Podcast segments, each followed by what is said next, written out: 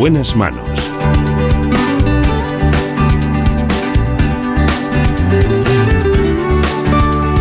El programa de salud de Onda Cero. Dirige y presenta el doctor Bartolomé Beltrán.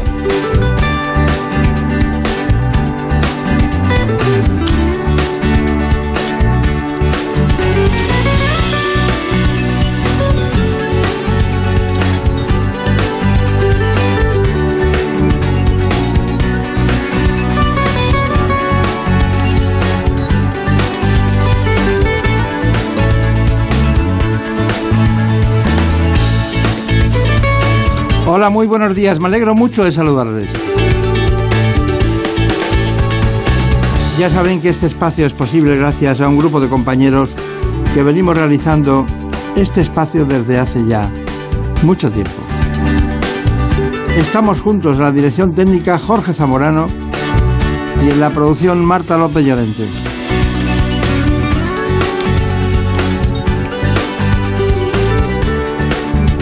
Vamos a empezar con la odontoestomatología. Y es que ahora ya se trabaja con protocolos digitales. Nos acompaña el doctor José Manuel Reus. Con él trataremos un asunto muy importante como es la implantología y rehabilitación oral, siempre trabajando en la Clínica Vilaboa de Madrid. En buenas manos.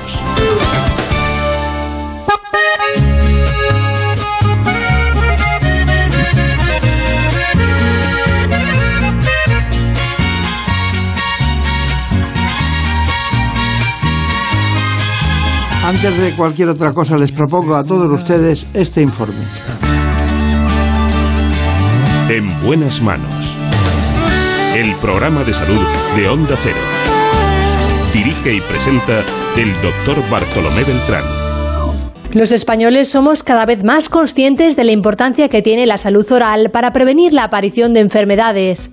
Por eso son importantes las revisiones periódicas con el odontólogo, un profesional sanitario que se encarga del diagnóstico, tratamiento y prevención de las enfermedades del aparato estomatognático. No solo se encargan del cuidado de los dientes, sino también de las encías, el tejido periodontal, el maxilar superior e inferior y la articulación temporomandibular. Entre los principales motivos de consulta están la revisión, la limpieza y las obturaciones, sin olvidarnos de la parte más estética, en la que destacan tratamientos como el blanqueamiento dental, una de las opciones más sencillas, menos invasivas e indoloras para mejorar el aspecto de la sonrisa de forma natural. Actualmente, la odontología se apoya en pruebas de imagen que ayudan a afinar los tratamientos en función de las necesidades particulares de cada paciente, y la tecnología se ha vuelto una parte indispensable en este proceso. Esta mañana hemos acudido a la Clínica Vilaboa de Madrid y hoy contamos con uno de los grandes especialistas que trabaja en ese centro. Hoy, con el doctor José Manuel Reus, odontólogo por la Universidad Complutense de Madrid, vamos a tratar ese tema. Estuvo él precisamente en la Universidad de Ludwig Maximilian en Alemania y el doctor Reus se ha formado en la Universidad de California en Los Ángeles y la Complutense de Madrid. En la actualidad es especialista en implantología y rehabilitación oral y trabaja en la Clínica Vilaboa de Madrid, como les decía al principio. Bueno, doctor Reus, bueno, ¿qué tal, ¿qué tal todo por la clínica? ¿Cómo va? ¿Qué tal están las doctoras Débora y Beatriz Vilaboa? Bien, bien, ahí siguen al pie del cañón sin descansar y sin parar. Son muy Ahí intensas. ¿eh? Sí, sí, es mucha energía. Eh, trabajan, trabajan desde muy temprano hasta mucho tiempo por la tarde, ¿no? Sí. Sí, sí, les gusta más estar en la clínica que en casa casi. Sí, bueno. Dígame una cosa. Eh, ¿Cuáles son las causas más frecuentes de, consulta en la, clínica? Si, si podemos memorizarlas. Bien, bueno, mm, nuestra clínica es una clínica multidisciplinar en la que atendemos a todo tipo de pacientes y quizás eh, podríamos decir que las causas más frecuentes últimamente son las fracturas y el desgaste dental. Es algo que quizás no nos llamaba tanto la atención antes, pero sí que estamos viendo un aumento muy importante tanto en desgaste como en problemas de fracturas. ¿Desgaste dental se refiere a, lo- a las consecuencias del bruxismo, de, de alteraciones del sueño, de gente, desgaste dental por, eh, una mala oclusión dental? ¿Por, cuál es el motivo? El desgaste dental, en realidad, sí que tiene mucha relación con el bruxismo, por supuesto, pero eso es eh, solo una forma de desgaste, el desgaste puramente mecánico, mm, del que sufren más o menos la mitad de la población, pero también está el desgaste ácido el desgaste por cepillado, el desgaste. Hay otra serie de factores que influyen, eh, influye muchísimo la dieta, problemas alimenticios, pero mm, más y más eh, porcentaje de la población está sufriendo desgaste. ¿Y las fracturas, accidentes, tráfico? Fracturas, mm, más bien, más que por eventos traumáticos, eh, por traumatismos más importantes. Ah, ¿Se refiere a las de osteoporosis y esos casos o qué? Mm, más bien fracturas dentales por eh, dientes que están muy restaurados, que han sido tratados numerosas veces, dientes endodonciados, eh, o pacientes que, por otro lado, no están acostumbrados a acudir al dentista y que mm, solo acuden cuando tienen realmente un problema, pues vienen ya con un diente directamente roto. Ya. Bueno, eh, ¿se, puede, ¿se puede, ustedes pueden mejorar la estética de la sonrisa? Sí, desde luego que eh, Clínica Vilaboa eh, es conocida principalmente por su especialidad en odontología estética, pero para nosotros lo más importante, la clave, desde luego, es hacer un buen diagnóstico.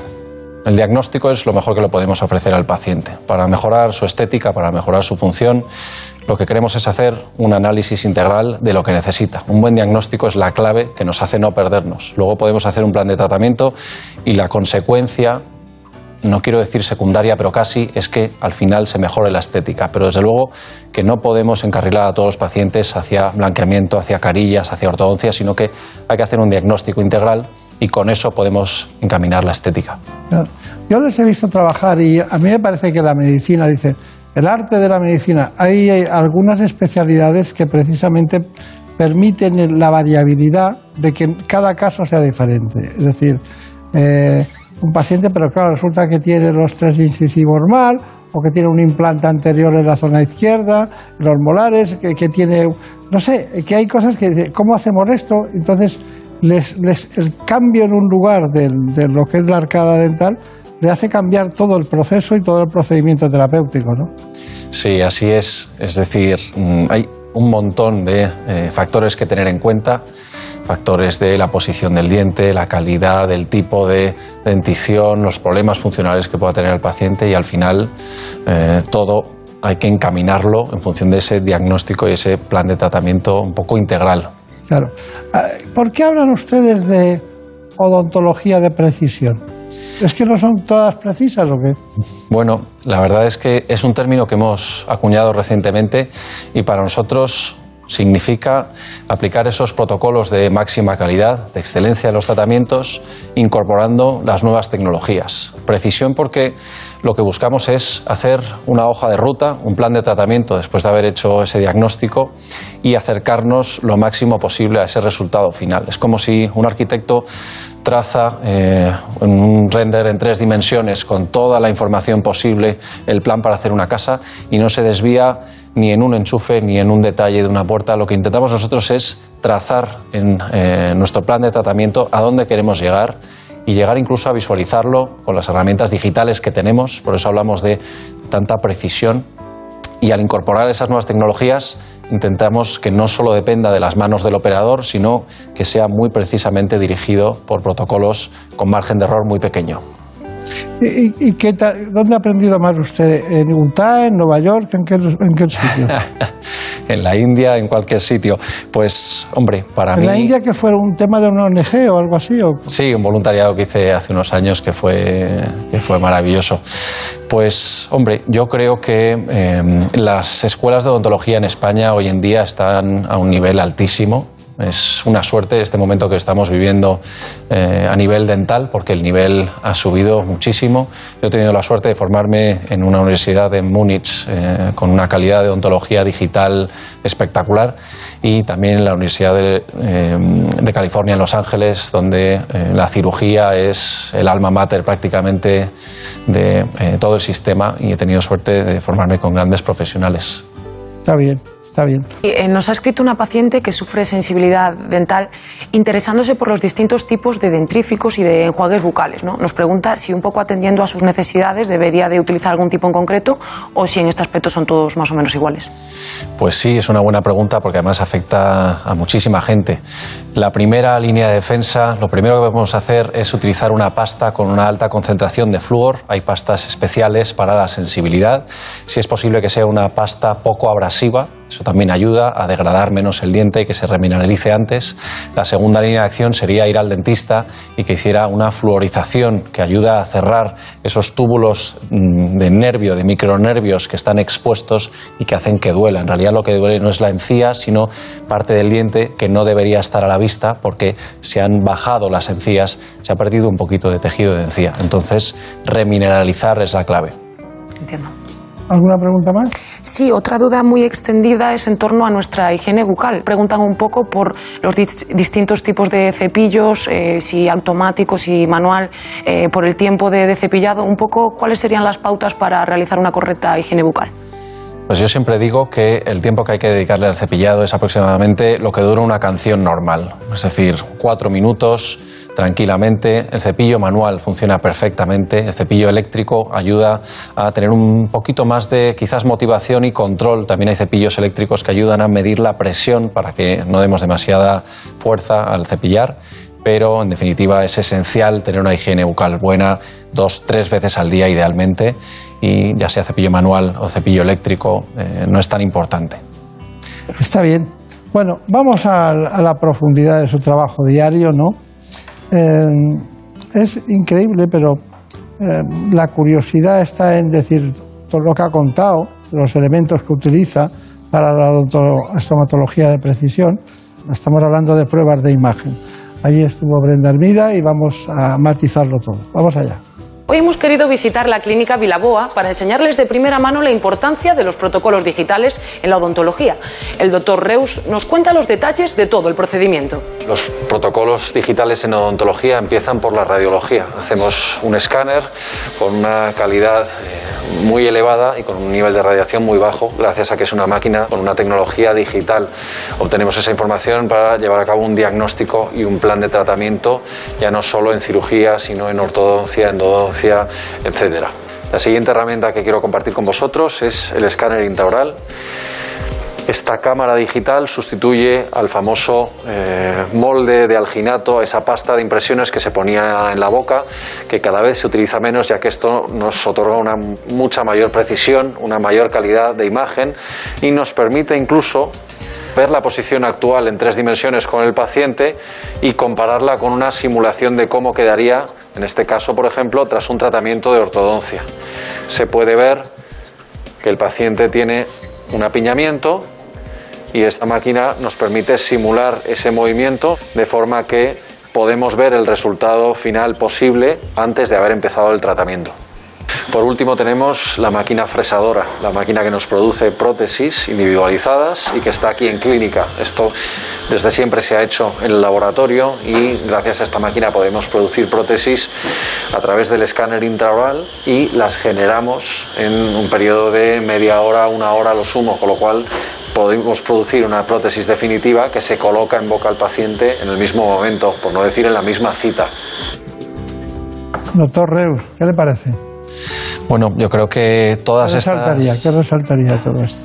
Pues quizás lo más interesante es que todas esas herramientas de las que disponemos para obtención de información radiológica, tomar moldes virtuales, etcétera, parece que están por fin convergiendo en sistemas muy completos que nos ayudan no solo a hacer una pequeña técnica o hacer un detalle de diagnóstico, sino realmente a eh, hacer un plan de tratamiento más completo, eh, más interesante para el paciente y que nos acerca, como decíamos, a ese final ideal visualizándolo desde el principio. Claro. Más preguntas. Nos ha escrito también una chica que está interesada en realizarse un blanqueamiento dental, pero tiene cierta reticencia porque le han comentado que podría tener de algún modo consecuencias negativas para su dentadura. Entonces nos pregunta si esto es realmente así o si puede estar tranquila ante este tipo de tratamiento. Bueno, pues por suerte la respuesta es que depende de cómo se haga ese blanqueamiento. El blanqueador es un eh, agente químico que eh, libera de las manchas la superficie de los dientes y se pueden utilizar muchos tipos de blanqueadores. Hay protocolos muy agresivos que tienen un alto riesgo de sensibilidad, de provocar problemas porque al final agreden el diente y hay agentes blanqueadores con un índice de abrasividad, de agresión al diente ínfimo y que incluso contienen agentes remineralizantes, con lo cual el riesgo de sensibilidad es prácticamente nulo y no se está destruyendo el diente. Así que depende mucho del blanqueador, el protocolo que se utilice en cada clínica. Entiendo. Está bien. ¿Quedas satisfecha? Muchísimo, como, como siempre con las respuestas del doctor. bueno, vamos a ver. Tenemos eh, la posibilidad de conocer eh, lo que es un escáner facial en 3D. Bueno, ¿qué le ha parecido esta información? El escáner facial 3D. Pues creo que es eh, una herramienta muy, muy, muy útil y que debería incorporarse a todas las clínicas dentales. Al principio parecía que era un juguete que permitía visualizar un poquito la cara del paciente y poco a poco hemos ido consiguiendo integrar esas radiografías, moldes digitales, diseños de laboratorio, proyectos de diseño de sonrisa, rehabilitación, ortodoncia, etcétera, en la cara del paciente. Es decir, tenemos toda esa información y la podemos adaptar a lo que realmente necesita el paciente. Volviendo al ejemplo de la arquitectura que tanto me gusta, si un arquitecto se pone a diseñar en un terreno que eh, no tiene ninguna referencia de lo que hay alrededor, puede diseñar un chale suizo y alrededor está todo rodeado de eh, rascacielos y eso no tiene sentido. En la boca es lo mismo, no podemos diseñar un diente, una sonrisa completa, unas láminas de porcelana, unos implantes sin tener en cuenta lo que hay en el resto de la cara. Las necesidades del paciente vienen dictadas por la cara, la dinámica de los labios, toda la anatomía y eso se aúna en el escáner facial. Claro. De todas maneras, no solo está su conocimiento, necesitará gente preparada en un nivel determinado para poner la tecnología al servicio del especialista que, toma la dirección o dirige, ¿no?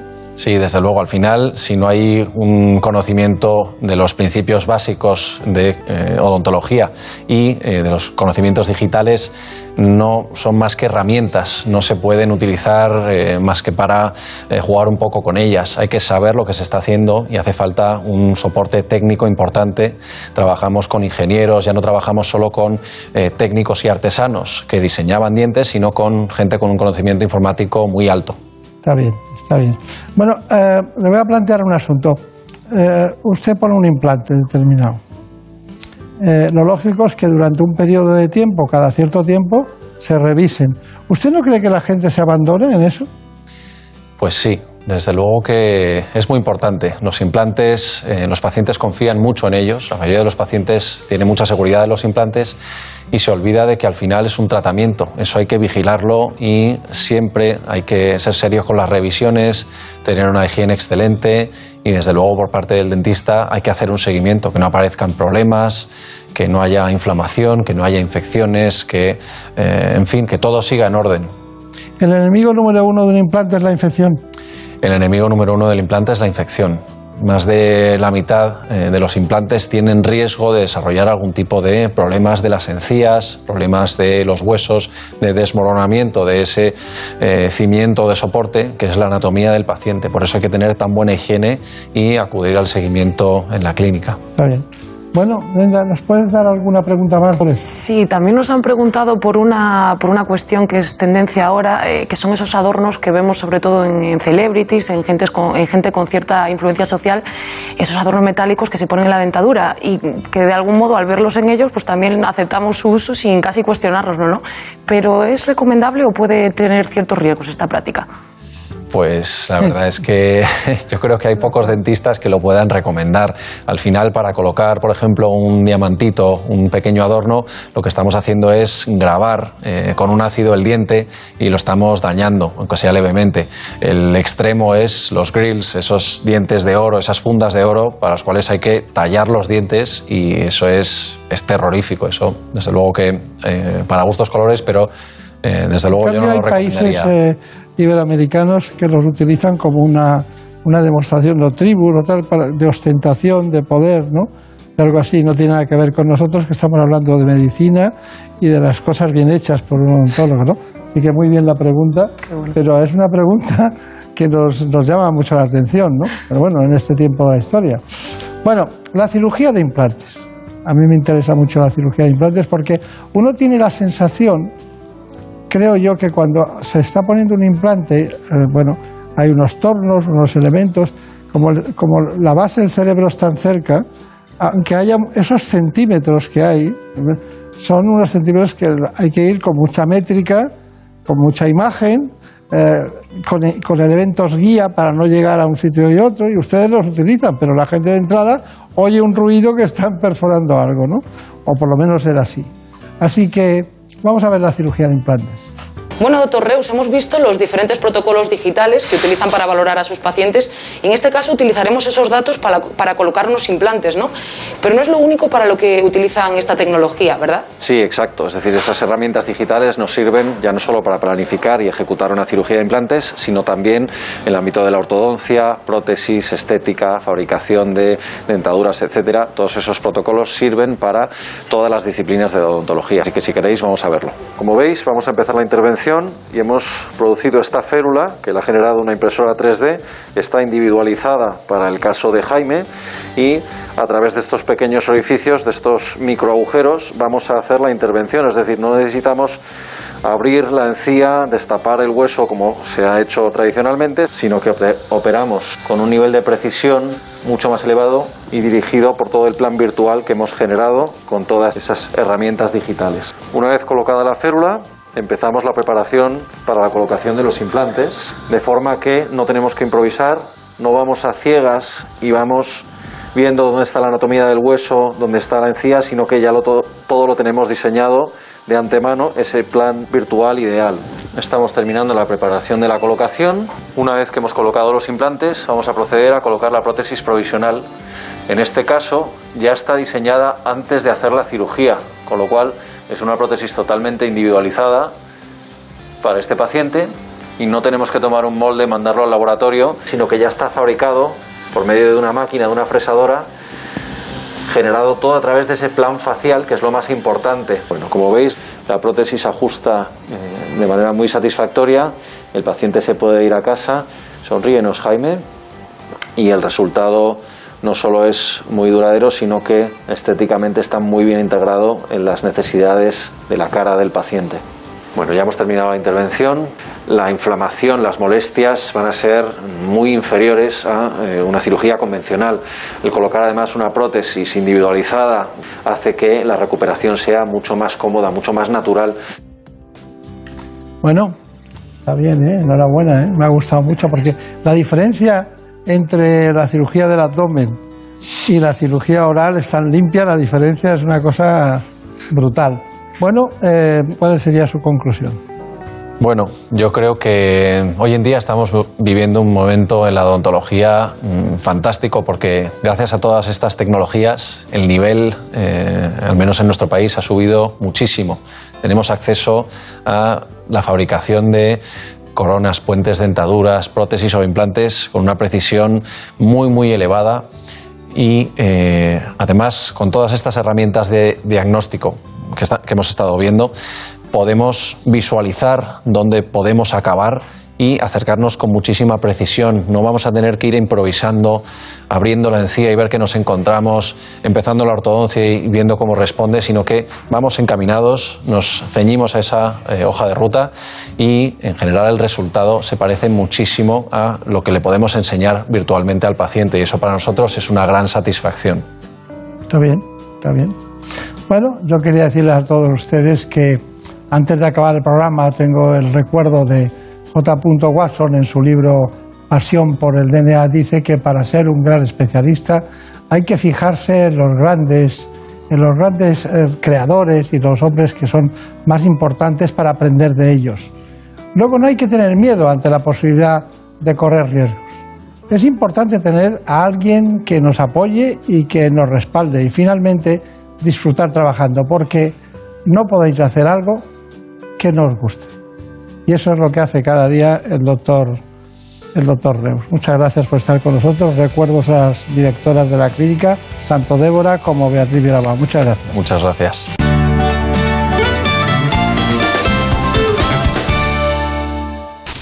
Es lógico. Murprotec, empresa líder en la eliminación definitiva de las humedades, patrocina la salud en nuestros hogares. ¿Conoces la relación entre cuidar de tu hogar y cuidar de ti? En Murprotec sabemos que cuando eliminamos las humedades de forma definitiva de tu hogar estamos cuidando de ti y de tu familia. Una vivienda libre de humedades es sana y segura. Llámanos al 930 1130 o accede en murprotec.es. Cuidando de tu hogar, cuidamos de ti. Con Cantizano tienes esa conexión especial. Algunos lo llaman complicidad, feeling, buenas vibraciones. Buenos días, Jaime, que me alegro de oírte. yo De que está en ese programa, no sabes lo que yo me alegro, porque yo te he seguido siempre. Ay, qué alegría. ¿Sabes Ay, qué alegría. Que, que me disloca y luego lo que tú haces. Yo no sé lo que hago, pero... Por fin no es lunes. Tu cita con Jaime Cantizano. Los fines de semana desde las 8 de la mañana y en cualquier momento en la web y en la app de Onda Cero. Me estoy empezando a enganchar a tu programa. Esto se llama reforzar la confianza y la fidelidad. Te mereces esta radio. Onda Cero, tu radio. Saúl Cravioto, piragüista de élite y leyenda del deporte. En los Juegos de Tokio volvió a subir al podio.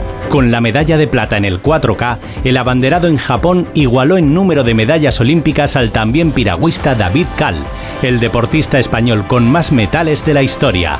Un camino duro hasta convertirse en líder del medallero español. Saúl Cravioto, pese a las dificultades, quiere estar en los Juegos de París. Es muchísima, muchísima presión. Forma parte del deporte de élite. Conforme se va acercando todo y todo el mundo espera mucho de ti, pues es un hervidero de, nervios. Te sube el pulso, eh, te sudan las manos, eh, te pones nervioso, te cuesta dormir. Y lo que hay que hacer es meterte en la burbuja e intentar pasar del mundo, pero es muy difícil. Escucha a nuestros grandes deportistas con Aitor Gómez en Radio Estadio Noche y cuando quieras en la web y en la app de Onda Cero.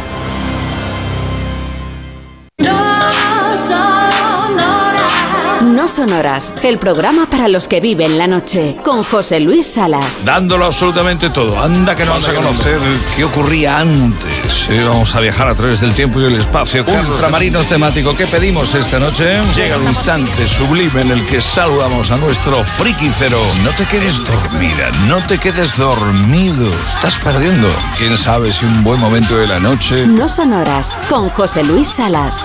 De lunes a miércoles a la una y media de la madrugada.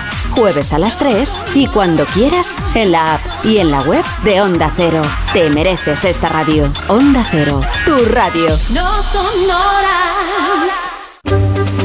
Todos los fines de semana, La Rosa de los Vientos nos descubre lo más relevante de la historia. Lo que les vamos a contar es eh, la historia prácticamente del pasado también del mundo romano que se conoce. Curiosidades, descubrimientos, ciencia. Este personaje es un ejemplo de lo extraordinaria que era la Nos va a contar algo muy interesante sobre el mundo de las creencias. Se han producido descubrimientos en ese sentido que nos indican La Rosa de los Vientos con Bruno Cardeñosa. Sábados y domingos a la una de la madrugada. Y cuando quieras, en la web y en la app de Onda Cero. Te mereces esta radio. Onda Cero, tu radio. Cada mañana, en más de uno, entrevistas que dejan huella. Mira que llevo años participando en programas, hablando con locutores, presentadores, periodistas del mundo. Nunca en la vida me había emocionado tanto. Hola Luis Merlo. Me habéis tocado la patata, o sea, al corazón, de tal manera que no sé si voy a poder hablar contigo. Buenos días, Imanol Arias. Buenos días, un placer conocerte, señor Alsina. Si yo soy presidente de gobierno y me haces una introducción así, me abres las quijadas. De lunes a viernes, desde las 6 de la mañana, Carlos Alsina en Más de Uno. Y en cualquier momento, en la web y en la app de Onda Cero. Te mereces esta radio. Onda Cero, tu radio. En buenas manos. El programa de salud de Onda Cero. Dirige y presenta el doctor Bartolomé Beltrán.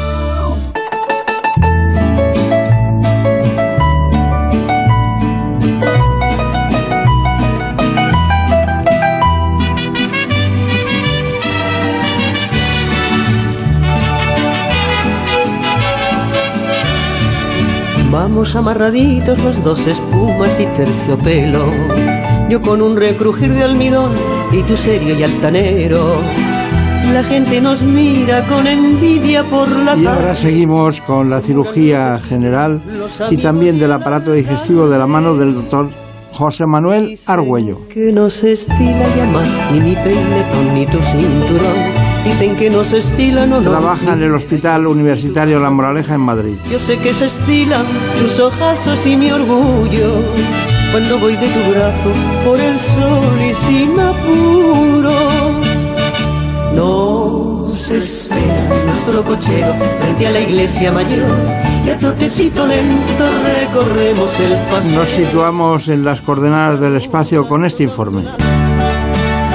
En buenas manos.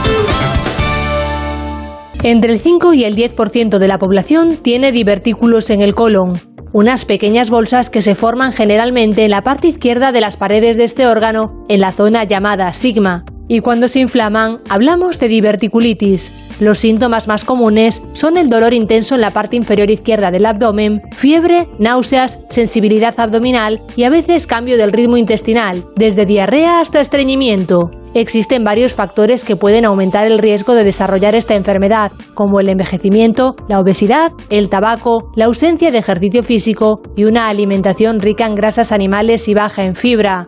Respecto al tratamiento, la diverticulitis se trata inicialmente con reposo, dieta absoluta, hidratación intravenosa, analgésicos y antibióticos. En los casos en los que haya signos de obstrucción intestinal, el especialista colocará una sonda nasogástrica para descomprimir el intestino, y en los que se produzca una perforación del divertículo con peritonitis, se forme un acceso o se produce una fístula hacia un órgano vecino, hay que recurrir a la cirugía. Contamos con un gran amigo de este espacio. Además, una persona muy entrañable, es una expresión que se usa mucho, pero a veces es un recurso, pero en este caso no es así.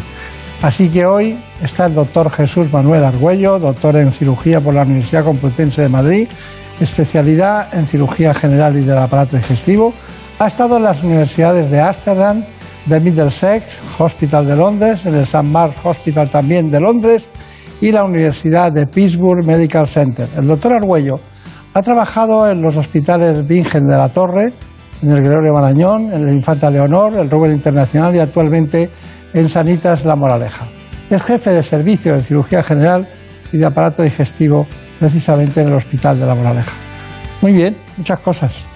Bueno, la verdad es que cuanto más años pasan, ya tengo una pila de ellos, más tiempo te da a hacer cosas. La Ya, verdad. ya. Y no sé si es bueno o malo tener tanta. Bueno, ahí ha habido baile, ahí ha habido baile de un lado para otro, ¿no? Hay que moverse para aprender. Hay que irse. Londres está bien, ¿no?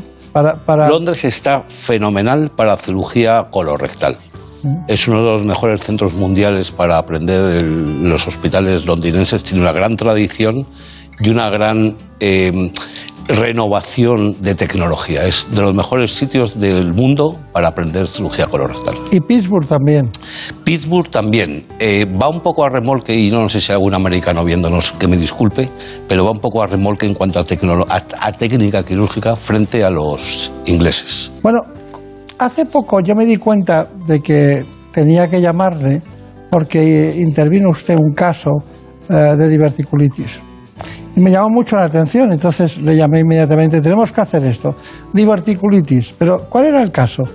Bueno, la verdad es que es un caso curioso en el sentido de que es un eh, paciente joven, en la cuarentena, en los 40 años, cuarentón, si hay, se quiere ser un poco ofensivo, que sufría de diverticulitis de repetición. Es decir, tenía crisis infecciosas de sus divertículos del colon izquierdo. Y es una persona muy activa profesionalmente, joven, deportista, y la verdad es que le tenía amargado, porque le tenía en el hospital día sí, día no, y con dolor continuamente, etcétera, etcétera. Entonces, junto con él, planificamos y decidimos hacer una intervención quirúrgica, que en su caso pudo ser planificada, porque pudimos obtener un espacio libre entre crisis de diverticulitis y crisis de diverticulitis, y se realizó una intervención con la última tecnología, es decir, con el robot eh, Da Vinci, hizo lo que se llama una sigmoidectomía robótica, se quitó el trozo afecto del, del colon, del intestino grueso, y luego se hizo una anastomosis, un empalme del colon, y la verdad es que fue un caso magnífico. El paciente se fue al tercer día y a los 10 días ya estaba dando guerra en su trabajo perfectamente bien. Claro. Pero hay una cosa que ha dicho usted, ya ha dicho dos cosas interesantes. Infecciones de repetición, ¿las diverticulitis se infectan? Bien, eh, el problema base es- son los divertículos, que son unas pequeñas bolsitas de un milímetro de diámetro más o menos, que de- debido a la alta presión que tiene el colon, especialmente con algunos factores que podemos entrar luego a analizar, eh, se, met- se mete dentro la hez, las heces y se infectan. Lo que origina el problema son los divertículos y el problema es la diverticulitis, que se trata de una de las dos posibles complicaciones de los divertículos. Una, la más grave, es la diverticulitis y la segunda es el sangrado, que es otro de los posibles problemas que tienen los divertículos. Pacientes con divertículos que tienen sangrado rectal. Pero usted ha hablado del lado izquierdo del colon.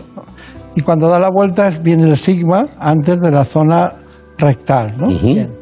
Pero hay una patología en la derecha que es la apendicitis, que puede ser, ¿podría ser esto la apendicitis de la izquierda? La verdad es que me agrada mucho estar aquí con personas que comparto edad porque tradicionalmente a la diverticulitis se le ha llamado la apendicitis del anciano. El anciano porque es más frecuente la diverticulitis en gente mayor y era menos frecuente la apendicitis. Entonces, tradicionalmente la apendicitis que dura en el lado derecho es más frecuente en gente joven y la diverticulitis que dura en el mismo, a la misma altura, pero en el lado contrario, es una diverticulitis. Es Diverticulitis una de la clase de, de patología quirúrgica extraordinaria, ¿no? Es una patología. Bueno, vamos a ver. eh, ahora le voy a hacer una pregunta que para mí es, es complicada, pero ¿cómo di- hay que diferenciar lo que es una diverticulitis de lo que es una poliposis? Absolutamente. Son, eh, son patologías del colon y como tales pueden tener manifestaciones similares, como por ejemplo el sangrado, pero la etiopatogenia, me refiero al origen del problema, es completamente distinto. El tratamiento también es completamente distinto. En un caso se trata de los, como bien has nombrado, los saquitos que le salen al colon, que van hacia afuera del colon, la manguera se dilata hacia afuera y en el otro caso son pequeñas verrugas que tiene el colon en la parte más interior. La manguera le salen pólipos hacia adentro.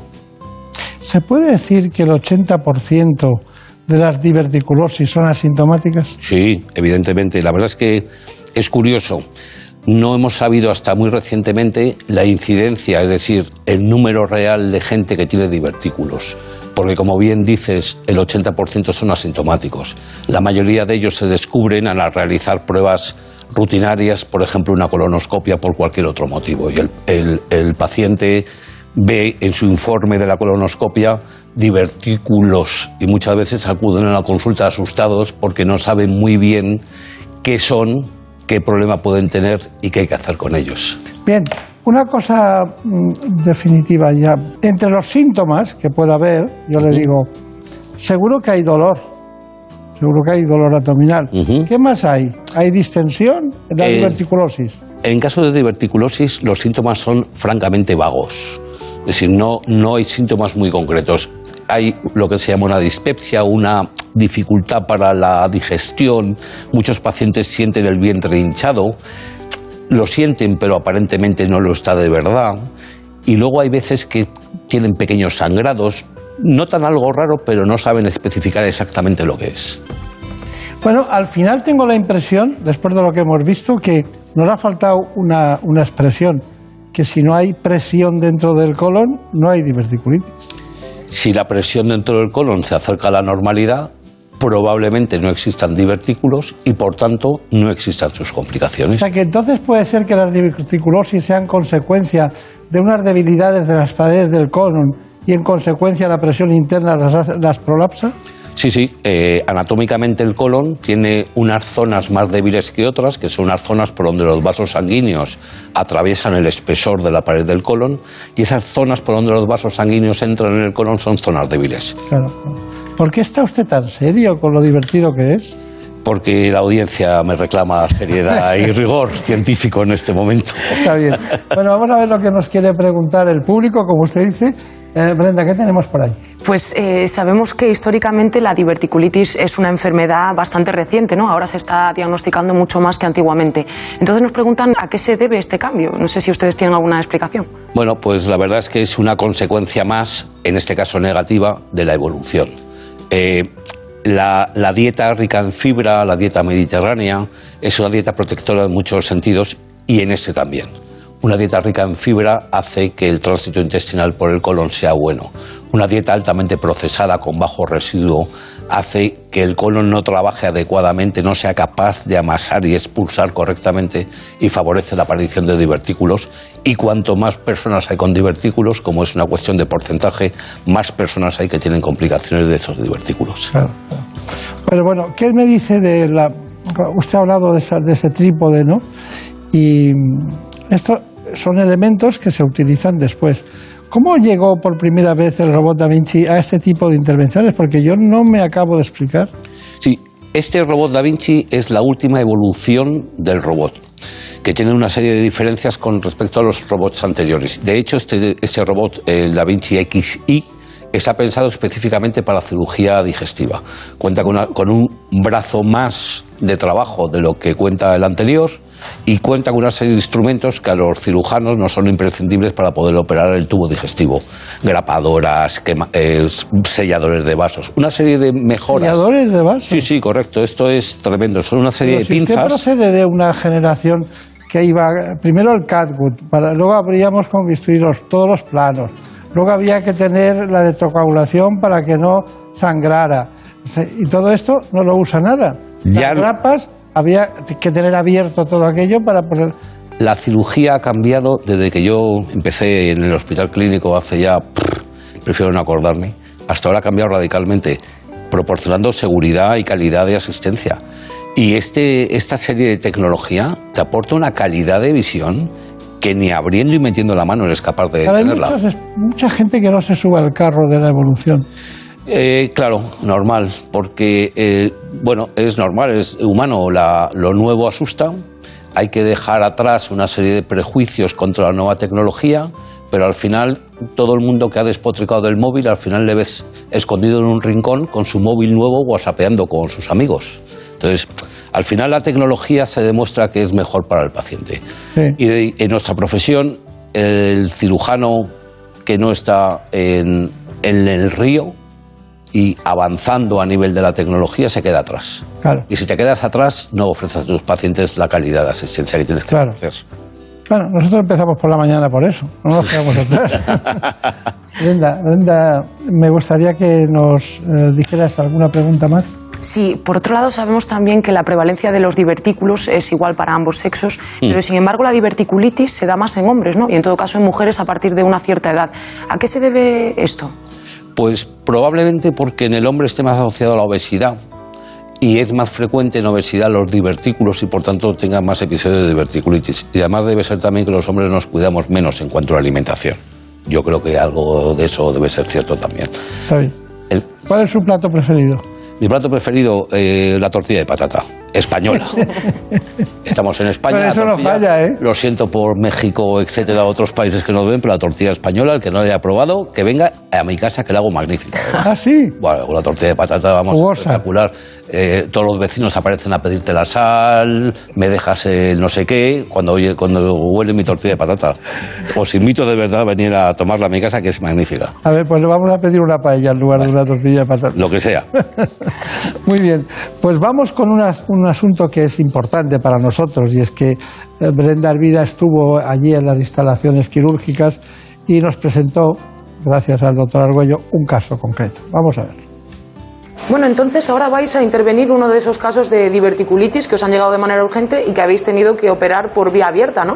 Sí, efectivamente, es un- se trata de un paciente que llegó a la urgencia con una perforación de intestino por una diverticulitis, de horas de evolución, con una peritonitis fecaloidea importante y que nos obligó a hacer una cirugía abierta y a, una vez quitado el trozo de intestino perforado, dejar de forma temporal un estoma, es decir, el intestino abocado a piel para que las heces durante un tiempo salgan a la bolsa. Ah, entonces ahora tendría el intestino dividido en dos y esta sería la, la reconstrucción, ¿no? Para volver a, a unirlo. Efectivamente, en esta operación que vamos a intentar realizar por la paroscopia, el objeto es quitar la bolsa y volver a restituir el tubo digestivo. Es decir, se trata de, por la paroscopia, empalmar o unir el trozo de intestino que está abocado a piel con el trozo de recto que está perdido dentro del abdomen. Bueno, curioso, ¿no? Sí, la verdad es que es un caso que además se pudo hacer, venía operado con la cirugía abierta tradicional por la situación del paciente en el momento de la cirugía y bueno, afortunadamente se pudo hacer Claro. Laparoscópico. Bueno, pues vamos a la cirugía concretamente de la diverticulitis, concretamente en este caso. Bien, vamos a comenzar la intervención. En la, esta primera fase lo que vamos a hacer es colocar los trócares, que son los sitios a través de los cuales podremos meter la óptica para ver lo que pasa dentro y los instrumentos de la cirugía. La primera fase de intervención, que es colocar, eh, hacer el neumoperitoneo y liberar las adherencias que tenemos de la cirugía previa, ya está hecha. En este momento ya hemos obtenido un segmento de recto liberado. Este es el trozo de recto que se introduce hacia el ano. Y es el que, más o menos a este nivel, uniremos a el colon que viene más o menos que viene aquí. Este es el segmento de intestino que estaba unida a la piel y que continuaba, lo hemos visto por la paroscopia, por el interior del abdomen. Al liberar el colon de sus adherencias en, la piel, hemos conseguido sacarlo fuera por la paroscopia. La siguiente fase y última consiste en empalmar esta zona de aquí a la zona del recto. Y eso lo realizamos mediante una máquina automática que lo que hace es una parte de la máquina se inserta en donde estaba la colostomía y otra parte se introduce por el ano, de forma que une, grapa y asegura la unión que realizaremos. Lo que vamos a comprobar ahora es la estanquidad de la anastomosis, es decir, unimos los dos, al unir los dos cabos, yo introduzco aire por el recto y hay agua en la pelvis. Al meter aire dentro del recto, se ve que no se escapan burbujas, con lo cual quiere decir que la unión está estanca. Y con esto ya hemos acabado la intervención quirúrgica. Si todo va normal, que es lo más frecuente, este paciente esta misma noche empieza a tolerar líquidos, mañana toma una dieta suavecita y lo normal es que en dos o tres días puede estar en su domicilio. En cuanto a las limitaciones, únicamente no se puede hacer deporte en un mes. Por lo demás, bajo una vigilancia médica estrecha, es una intervención de corta estancia. Bueno, doctor Argüello, me gusta mucho la intervención, pero la anastomosis término terminal que usted practica tecnológicamente, antes eh, tardaban más tiempo los pacientes en tener per- peristalsis intestinal, ¿no? Bueno, eh, la peristalsis lo que más influye, desde luego, es no la anastomosis en sí, que en este caso es mecánica, no como en mis tiempos iniciales, que era manual, sino la cirugía mínimamente invasiva. Es decir, la cirugía robótica o la cirugía laparoscópica mm, eh, traumatiza poco el resto del intestino. Y eso hace que el tránsito intestinal se recupere a las horas, la movilidad a las horas, al paciente no le duele, con lo cual respira normal, se mueve normal, y eso hace que todo vaya muchísimo más deprisa. Claro, pero siempre decíamos, hasta que no tiene gases y no, no- tiene peristaltismo, no se puede dar el alta, ¿no? Era, Correcto, pero estos enfermos posiblemente a los dos días ya puedan mm, ir al cuarto de baño. claro. O sea, que Eso es muy interesante. ¿Alguna pregunta más? Sí, nos ha escrito también un paciente que, que se ha sometido a este tipo de intervención por diverticulitis y nos comenta que aún así, a veces con sus deposiciones sigue teniendo sangrado. Entonces nos, pregunta si es que el problema está persistiendo o si se podría deber a algún otro, alguna otra cuestión. Bien, Bueno, la verdad es que es un poco aventurado sin más datos, pero lo que sí que es cierto es que cuando se opera una diverticulitis, lo que se quita es el segmento de intestino grueso más afectado por los divertículos, es decir, aquel Claro. Que repetidamente se ha infectado. En muchos pacientes hay divertículos por todo el colon. Y lo que es eh, matar moscas a cañonazos es quitar todo el colon porque tenga divertículos que nunca dan problemas. Entonces, en esos pacientes que se ha quitado un segmento que repetidamente ha tenido diverticulitis, pueden quedar otros divertículos que pueden dar algún sangrado que sea la causa. De todas formas, yo les recomiendo, como siempre, acudir a su médico de referencia y que realice un estudio, claro. Claro, ahí no se equivoca. Ahí no se equivoca, claro. Bueno, conclusión.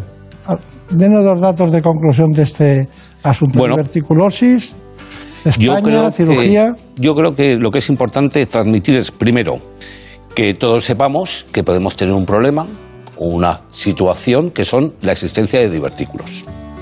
Que puede que no conozcamos esos divertículos, salvo que nos hagamos alguna prueba, como es una colonoscopia. Que intentemos llevar una dieta muy rica en fibra para intentar prevenir desde nuestra juventud la existencia de divertículos cuando tengamos más años.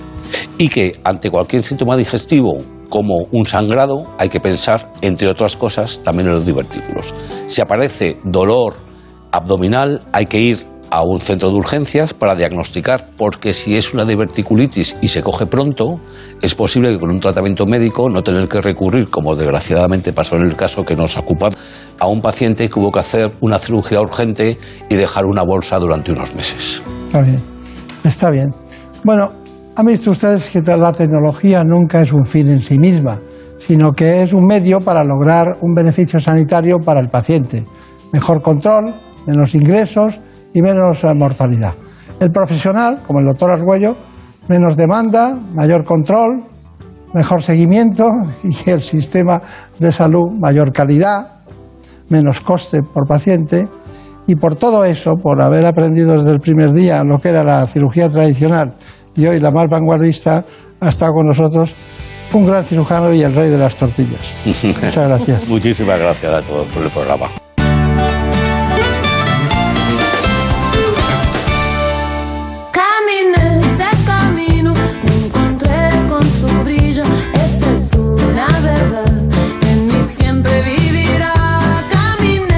También tenemos una gran verdad, es la de las noticias, la información, los servicios informativos. Nuestros compañeros nos dan lo último que ocurrió en la última hora en este espacio y sobre todo en España y en el mundo.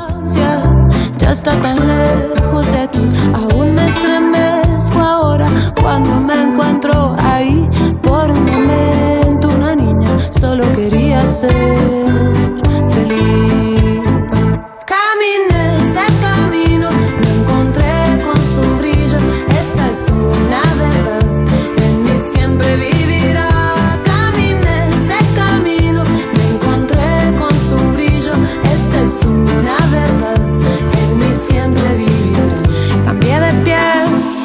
veces, temores y sueños también. El tiempo pasaba, dejando huella en mi corazón. Aunque mi memoria mienta, traigo una historia en mí.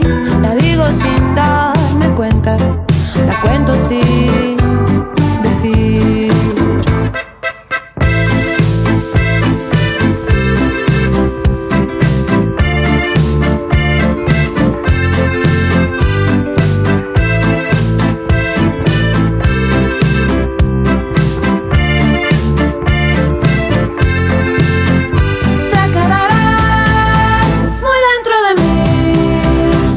Vivirá su recuerdo latiendo así. Se quedará por siempre aquí. Esa niña,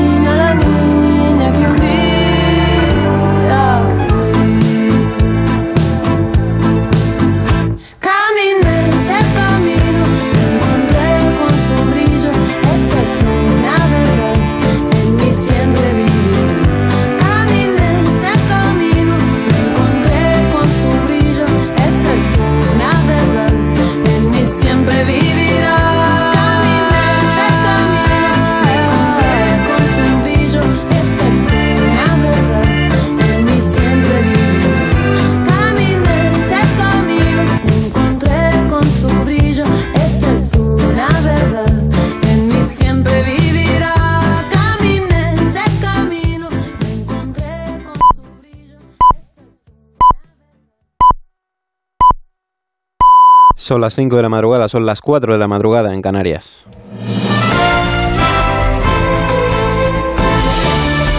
Noticias en Onda Cero. ¿Qué tal? Buenas noches. La sexta ola sigue sumando contagios en España con el avance de Omicron. Crece la presión hospitalaria a consecuencia de la expansión de la transmisión, aunque el ritmo parece que experimenta un leve, una leve ralentización que deja por lo general una circulación del virus estable. Informa Carlos León. Sí, estamos estables, pero ojo, con una incidencia muy alta. La mayoría de las comunidades han notificado este sábado menos positivos que el día anterior, como son los casos de Navarra, Andalucía, La Rioja o Murcia. Cataluña, por ejemplo, han bajado los casos, pero en cambio ha subido 316 puntos en la incidencia. Siguen notificando más positivos Cantabria o Galicia. El consejero de Sanidad gallego, Julio García Comesaña, ante estos datos, pide prudencia. Los datos de crecimiento se ralentizan, pero como 8.000 casos diarios hay que seguir trabajando pues, en medidas para aliviar la carga de atención primaria, eh, eh, sobre todo eh, anticiparnos por si finalmente eh, ese, ese incremento de casos de hospitalización, tanto convencional como UCI, se dará, eh, tener medidas para, para tallarlo. Pero bueno, eh, hay que ser prudentes. Aragón se mantiene estable al igual que Castilla-La Mancha y Baleares han notificado tres muertes y una cifra que preocupa. Las UCI en los hospitales se han situado en un riesgo pero que muy alto. De la pandemia hablaba también este sábado el presidente del gobierno, Pedro Sánchez, quien ha destacado la decisión política que llevó a cabo su ejecutivo con la puesta en marcha de una estrategia de vacunación que dice es ejemplo mundial después de tener ya al 90% de la población vacunada. El presidente celebra, por otra parte, que España haya donado ya 50 millones de dosis a países en vías de desarrollo y asegura que la vacuna española estará lista antes de que termine el primer semestre del año. Antes de que termine este primer semestre tendremos nuestra propia vacuna, la vacuna española, demostrando que España también puede dar respuesta con sus propios medios y sus propios recursos, haciendo una política industrial frente al COVID-19 y situando a España donde merecen. Y sobre Pedro Sánchez hablaba la presidenta de la Comunidad de Madrid, Isabel Díaz Ayuso, en el diario que publica hoy La Razón, donde señala en una entrevista que España necesita urgentemente que Sánchez abandone la Moncloa y donde acusa al gobierno de comunistas que atentan contra los mercados y contra el consumo. En cuanto a su relación con el número 2 popular, con Teodoro García Egea, Ayuso, Ayuso, acusa a la prensa de publicar cosas que ni siquiera ellas saben de dónde salen. En lo que refiere a partidos políticos, cree la presidenta de la Comunidad de Madrid que con Vox es fácil de entenderse en algunas cuestiones más que con el resto de formaciones. Cambiamos de asunto. Otras de las noticias que nos deja el sábado es la manifestación en la que miles de personas han participado en País Vasco y Navarra por los movimientos de pensionistas contra una reforma del gobierno que consideran insuficiente para garantizar unas pensiones dignas. Cuatro años después de sus primeras movilizaciones, el movimiento de pensionistas de Vizcaya y País Vasco convocan marchas en Pamplona y en las tres capitales vascas. Aseguran que no pararán hasta cumplir con sus reivindicaciones. Gobierne con gobierne, las pensiones se defienden y, y, esta batalla la vamos a ganar. Quiero decir que con eso ya son frases muy cortitas, pero ya con todo eso ya estamos diciendo lo que vamos a hacer y seguiremos en la lucha. Hay que parar la, el maquillaje que han hecho de la reforma laboral. Entonces, una de las formas es estar en la calle, protestando, si no, eh, nos van a dejar en pelota. Ladrones, las sillas, ladrones, todos, ¿eh? Todos, la silla a robar, a robar y todavía tienen la jeta de presentarse como que son los salvadores. De fuera de nuestras fronteras les contamos que la isla de Tonga, en el Pacífico Sur, continúa este domingo con la red de comunicaciones caída desde que fuera golpeada por un tsunami en la tarde del sábado, lo que impide conocer las consecuencias de desastre en el estado insular. Tenemos una última hora en deporte. La vista celebrada este domingo ante el Tribunal de Australia para analizar la deportación del tenista serbio Novak Djokovic ha concluido a la espera ahora de que los jueces anuncien su fallo. En la vista virtual de más de cuatro horas celebrada ante el Tribunal Federal de Australia se analizó el recurso del tenista contra la decisión del viernes del ministro australiano de Inmigración para cancelar por segunda vez el visado del número uno del tenis mundial. En cuanto al fútbol, la jornada de octavos de Copa del Rey nos deja más más allá del encuentro suspendido entre Betis y Sevilla, la victoria por 2 a 1 del español al Mallorca, la victoria también en los penaltis del Cádiz al Sporting de Gijón y la derrota del Girona por 1 a 2 ante el Rayo Vallecano. Además, este domingo Atlético de Bilbao se enfrentará al Real Madrid en la final de la Supercopa de España. Hasta aquí la información. Actualizamos dentro de 55 minutos, cuando sean las 6 de la madrugada, las 5 de la madrugada en Canarias. Ya saben que pueden mantenerse informados en todo momento en nuestra web ondacero.es. Síguenos por internet en ondacero.es.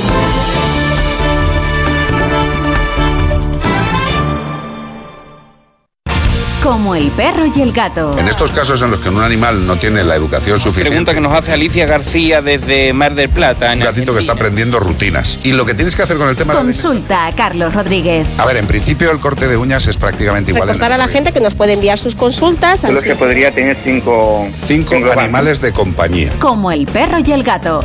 Sábados a las 3 de la tarde, domingos a las 2 y media y siempre que quieras en la app y en la web de Onda Cero. Patrocinado por Menforsan. los especialistas en cuidados, higiene y cosmética natural para las mascotas. Te mereces esta radio. Onda Cero, tu radio.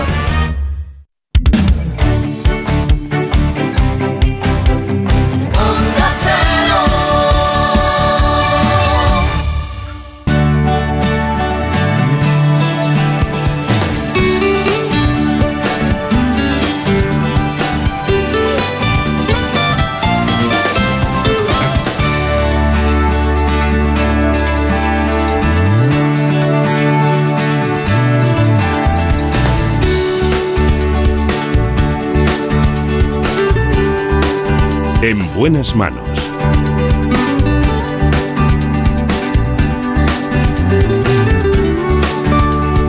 El programa de salud de Onda Cero. Dirige y presenta el doctor Bartolomé Beltrán.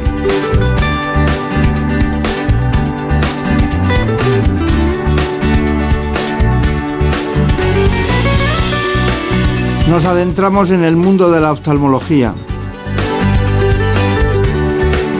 Lo hacemos con el doctor Javier Hurtado de la Clínica Rementería de Madrid.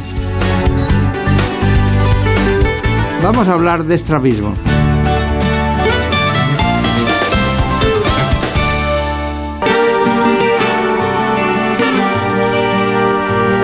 Te llevo siempre dentro y sería una mentira decir que no te siento. Qué gran hipocresía. Fui esclavo de tus besos, juguete de tu amor. Noches que vivimos tan llenas de locura, tus ojos me decían. También en este espacio y ahora mismo les propongo que conozcan las coordenadas básicas del estrabismo y lo que es la oftalmología pediátrica. Les dejo ahora con este informe. En buenas manos. Cerca de un 3% de la población sufre estrabismo, una afección ocular que consiste en la pérdida de paralelismo de los ojos. En ocasiones la desviación no se aprecia con facilidad, pero en los casos severos ocasiona importantes problemas estéticos y de visión. Además de la genética, las causas más importantes son el desequilibrio en los músculos que controlan los movimientos del ojo y algunas otras alteraciones como la hipermetropía, enfermedades oculares, enfermedades sistémicas y traumatismos. Este trastorno se puede corregir mediante gafas, pero cuando el problema persiste es necesario iniciar otros tratamientos como los prismas, los ejercicios musculares, la infiltración de toxina botulínica o la cirugía. El 50% de los niños con estrabismo desarrolla ojo vago y pérdida de visión en tres dimensiones. Ocasionalmente puede darse además un retraso del desarrollo psicomotor y otras dificultades de la percepción visual. Eh, nosotros tenemos hoy, contamos con el doctor Javier Hurtado, especialista en oftalmología, es pediátrica, la oftalmología que practica y estrabismo de la Clínica Rementería. Sepan que se doctoró en medicina en la Universidad de Alcalá de Henares, hizo un MBA eh, executivo por la Universidad Camilo José Cela y fue doctor y director médico de la Clínica Rementería durante siete años. Es un gran amigo de este espacio, como han podido comprobar. Pero de repente nos sorprende, como siempre, con dos libros, los dos libros. Uno antes de los 18 años y otro después. Eh, el estrabismo infantil tiene cura y otro sol- soluciona tu estrabismo. Bueno, hay una, hay una cuestión y es que hay muchos mitos en torno a, a la- al estrabismo, ¿no? Al estrabismo hay muchos mitos. Incluso yo tengo amigas mayores, eh, señoras y señores también, que tienen estrabismo. Pero yo creía siempre que era más de niños. pero no es de niños, es un mito, absolutamente. Eh, un adulto puede eh, corregir perfectamente su estrabismo con alguna de las técnicas que tenemos ahora. El otro día, cuando veía una, a una paciente llegar, le digo, pero como- digo, en, lo- en lo- en los siglos en el que estamos, usted no puede tener el ojo así. Digo, "Ah, venga a solucionarlo, vamos, que, que- que tenemos la solución para usted. La gente no tiene por qué acomodarse en un problema que existe solución y que no es de niños, por supuesto que no. Bueno, doctor Hurtado, hay una cuestión y es que eh, me gustaría desterrar algunos mitos con eso de o falsas creencias. Por ejemplo, ¿es una operación de niños? No, es una operación de niños, pero también es de adultos. Un adulto puede operarse perfectamente. ¿Y una persona de 80 años eh, no se puede operar porque es mayor o es falso eso? O ese es falso también. Una persona de 80 años puede operarse o con 90 o con 94, porque no tiene por qué tener una preocupación estética. Puede ser que sea algo funcional y que vea doble, por ejemplo. Y ver doble es incomodísimo a los 80, a los 20 o a los 90. ¿Y tiene riesgos? Como todo tiene, porque eh, vivir tiene riesgos. La operación de estrabismo es por fuera del ojo, entonces los riesgos son muy pocos. No, no es como ni siquiera una cirugía de catarata que entramos dentro del ojo. En esto lo que hacemos es tocar los músculos que hay por fuera, con lo cual los riesgos son bajísimos. No digo cero, pero casi. ¿Y la anestesia general tiene muchos riesgos? Pues también es un mito que, bueno, antes, pues las anestesias generales que había antes, pues quizá los tenían. Ahora mismo hay más riesgo eh, de la salida del hospital a casa, de que pase algo en un paso de cebra, que realmente dentro. Y eso es- está demostrado, es así. ¿Y se puede quedar peor? A ver, puede, hay un posi- una posibilidad siempre de que el ojo quede más desviado de lo que estaba antes. Eh, en, en los niños puede ocurrir con más frecuencia porque no podemos ajustarlo, pero en los adultos, como es con anestesia despierta, o sea, sedada, el paciente se levanta de la camilla en el quirófano y vemos cómo está. O sea, si yo veo que el ojo está desviado mucho, pues digo, túmbese, que ahí mismo se lo soluciono. Puede quedar peor, pero es muy raro también. ¿Y un, un pequeño que lo operen ustedes eh, puede quedar viendo doble? Sí, la visión doble, eh, o sea, cuando uno tiene el ojo torcido, tiene dos estrategias. Una, o ve doble o anula el ojo. La capacidad de anular el ojo, de suprimirlo, la tienen los niños. Entonces, sí que cuando cambiamos la posición del ojo puede haber un tiempo en el que la persona vea doble. Lo normal es que luego mejore, también depende de los casos. ¿Se puede volver a operar? Sí, sí, sí, sí. Yo veo cantidad de pacientes que se han operado a lo mejor tres veces en la infancia y yo los opero con 35 años porque les ha vuelto a salir el estrabismo. No es lo frecuente, pero se puede. Es mover músculos. Y no siempre hay que tocar el mismo músculo. O sea, probablemente cuatro operaciones no fueron en el mismo músculo. Hay dos por cada lado, otros dos verticales y otros dos abajo. Anda, que no hay opciones. Y, y- y cuando un niño se opera, mm, aquí anotado, ¿se nota algo raro en la vista? él? Mm, En realidad no. Un niño que, está acostumbrado a mirar solo con un ojo, que ese es el problema, el problema del estrabismo, si yo cambio la posición del ojo, lo normal es que el niño no note nada. Pero en la mirada hay padres que dicen, "Mm, pues a veces se le nota un poquito cuando mira hacia no sé qué lado y tal. Puede ocurrir, pero tiene que ser en estrabismos que normalmente pues no son iguales en todas las posiciones. Si un niño desvía 4 grados o 20 grados en todas las posiciones, yo puedo corregir 20 grados y va a quedar bien en todas las posiciones de la mirada. Claro, claro.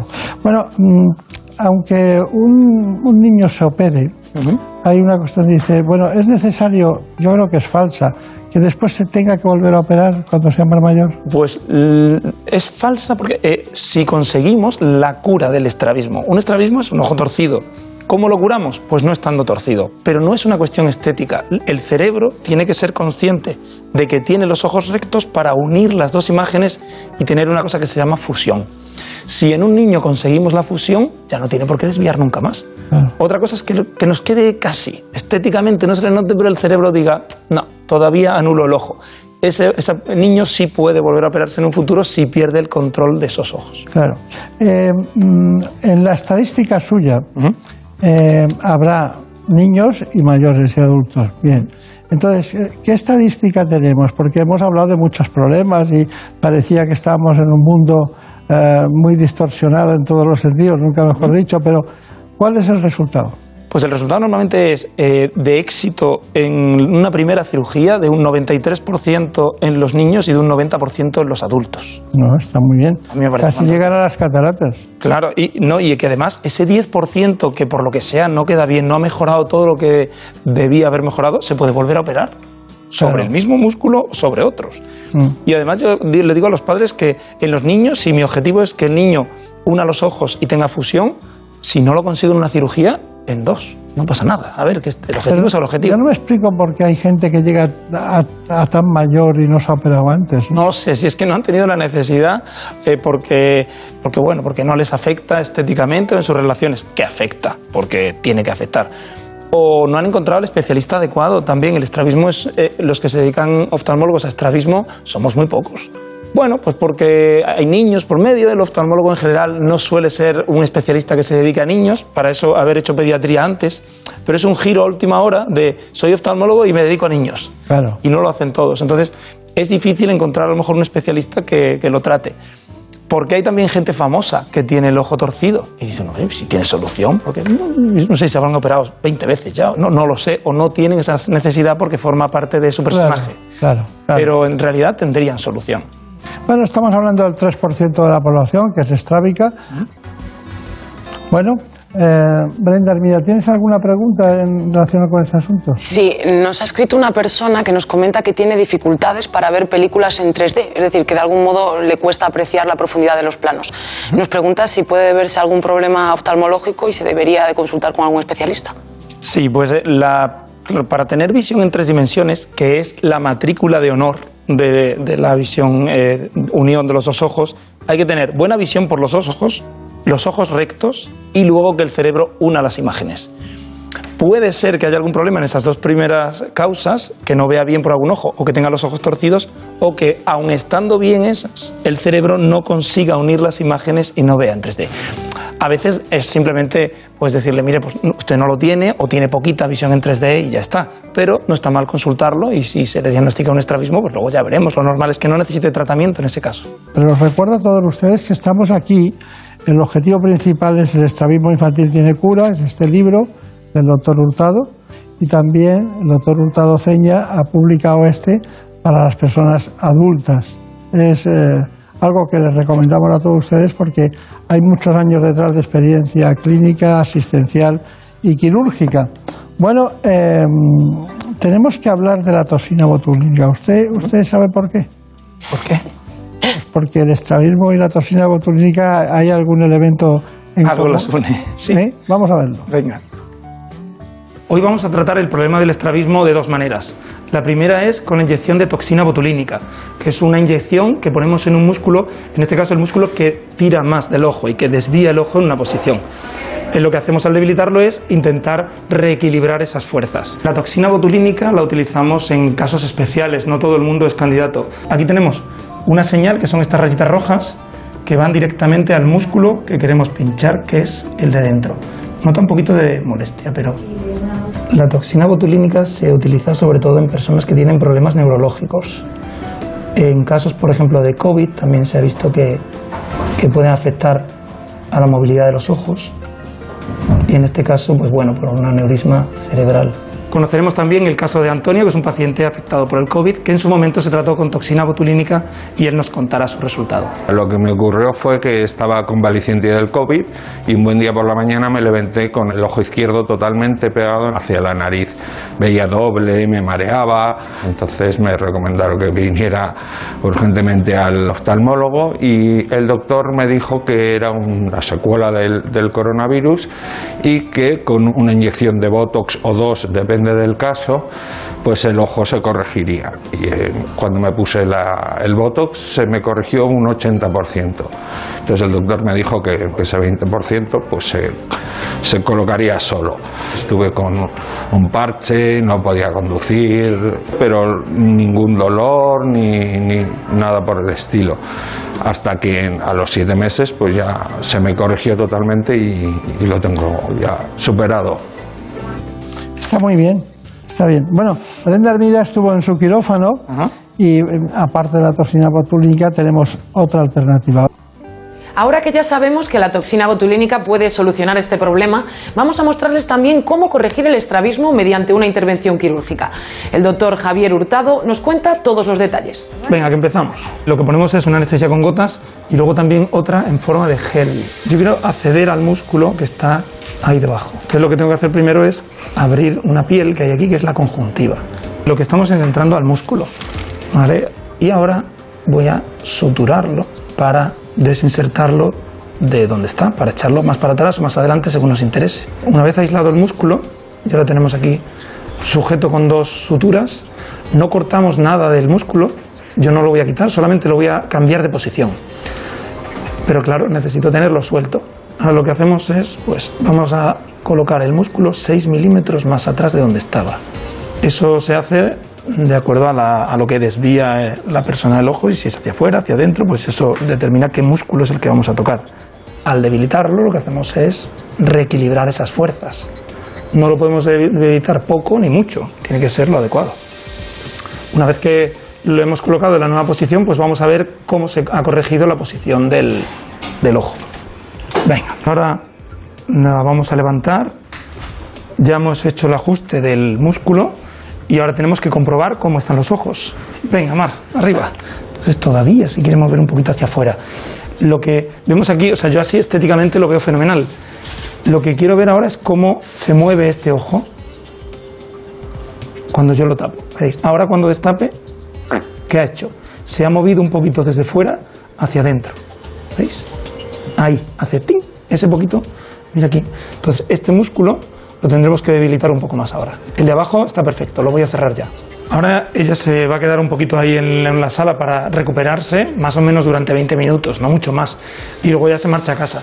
Lo que va a notar es como si tuviera pelos en el ojo, porque es verdad que ahí hay unos puntos que tardan más o menos 15 días en reabsorberse. Lo que pasa que van a limitar la vida, pues a lo mejor un par de días, que ella se note peor. Luego ya puede recuperar su vida normal a los tres días con el ojo rojo, pero bueno, pues ya podrá ir al gimnasio incluso o estar delante del ordenador ocho horas en la jornada normal. Muy bien. Estás aprendiendo mucho, ¿no? Se hace lo que se puede. Ya veo, ya veo. ¿Alguna pregunta para el doctor Hurtado? Sí, tenemos eh, también a una paciente de 30 años que nos comenta que tiene un gran complejo por su estrabismo. Nos comenta que evita pues, eh, las reuniones sociales, sacarse fotos y bueno, cualquier actividad que pueda exponer de algún modo su problema. ¿no? Entonces nos pregunta si a esta edad, a sus 30 años, todavía es igual de efectivo el tratamiento o, o debería de habérselo hecho antes porque ahora no se va a quedar igual de bien. No, pues 30 años es una edad estupenda para hacérselo. De hecho, el estrabismo es que afecta a todas esas facetas de nuestra vida, ahora con los, las videollamadas y todo esto mucho más, pero también a, a aspectos que a lo mejor no somos conscientes, que son las oportunidades laborales, es la habilidad para determinados deportes, determinadas profesiones que no puedes acceder a ellas si tienes estrabismo. Ah, es que una persona, y a veces cuando escucho comentarios en grupos de Facebook y todo esto, de, porque yo me meto al final en todos los lados, eh, mi vida es desesperante porque es que tengo este problema y me ha... Y a veces incluso forja tu personalidad. Gente que es tímida, que, que tiene los ojos torcidos, pero que no te mira nunca a la cara, que luego en relaciones de pareja, una cita o lo que sea, pues eh, sabes que te están mirando al ojo.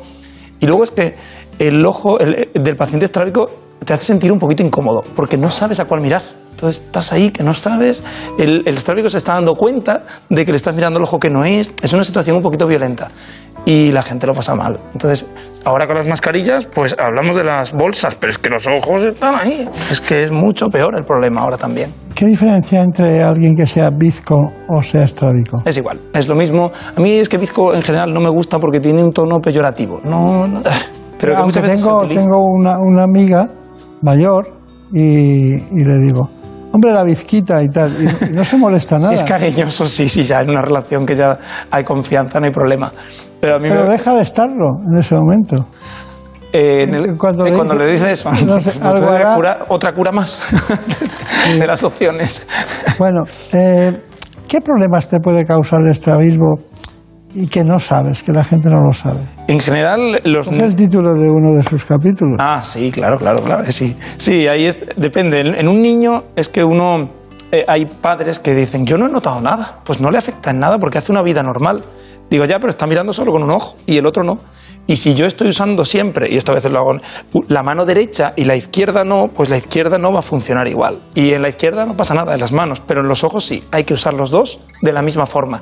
No se me puede quedar uno vago. Eh, ese problema lo tienen los niños, pero vamos casi seguro. Y con el parche lo rehabilitamos. Y luego si encima lo centramos, pues el niño va a tener los ojos rectos, va a poder hacer actividades físicas con más precisión, mejor, no sé, mejor, va a aprender mejor. ¿Más preguntas? Sí, una cuestión que también preocupa y mucho es eh, cuánto tiempo se tarda después de una intervención de este tipo en poder recuperar una vida normal, es decir, en poder volver al trabajo, al colegio, conducir. Al colegio normalmente bueno, los niños a los dos o tres días están, pero va a tener el ojo rojo, no pasa nada. Eh, no, el niño no manifiesta casi síntomas. Los adultos somos más, eh, más tiquismiquis, más, eh, nos quejamos más. Ocho horas delante de un ordenador, pues a lo mejor cinco días después. Venga, de la operación. Gimnasio, una semana. Eh, más o menos bien, los dos o tres primeros días es molesto, para a Ya, engañar. ya, ya. Es que es así, pero Y- una vida normal una semana. Claro, pero se puede ser estrábico y tener problemas de refracción, ¿no? Sí, sí, se asocian frecuentemente. Entonces hay alguien que es estrábico y utiliza lentes de contacto, ¿cuándo las puede volver a utilizar? Normalmente cuando el ojo esté blanco y ahí a lo mejor un pelín más de una semana, 15 días. 15 días ya pueden usar lentillas sin problema. Está bien. Tengo una pregunta, dice, mi hijo tiene ocho meses y le han puesto gafas. ¿No es demasiado pequeño? Sí, pero- sí, sí, es pequeñito, claro.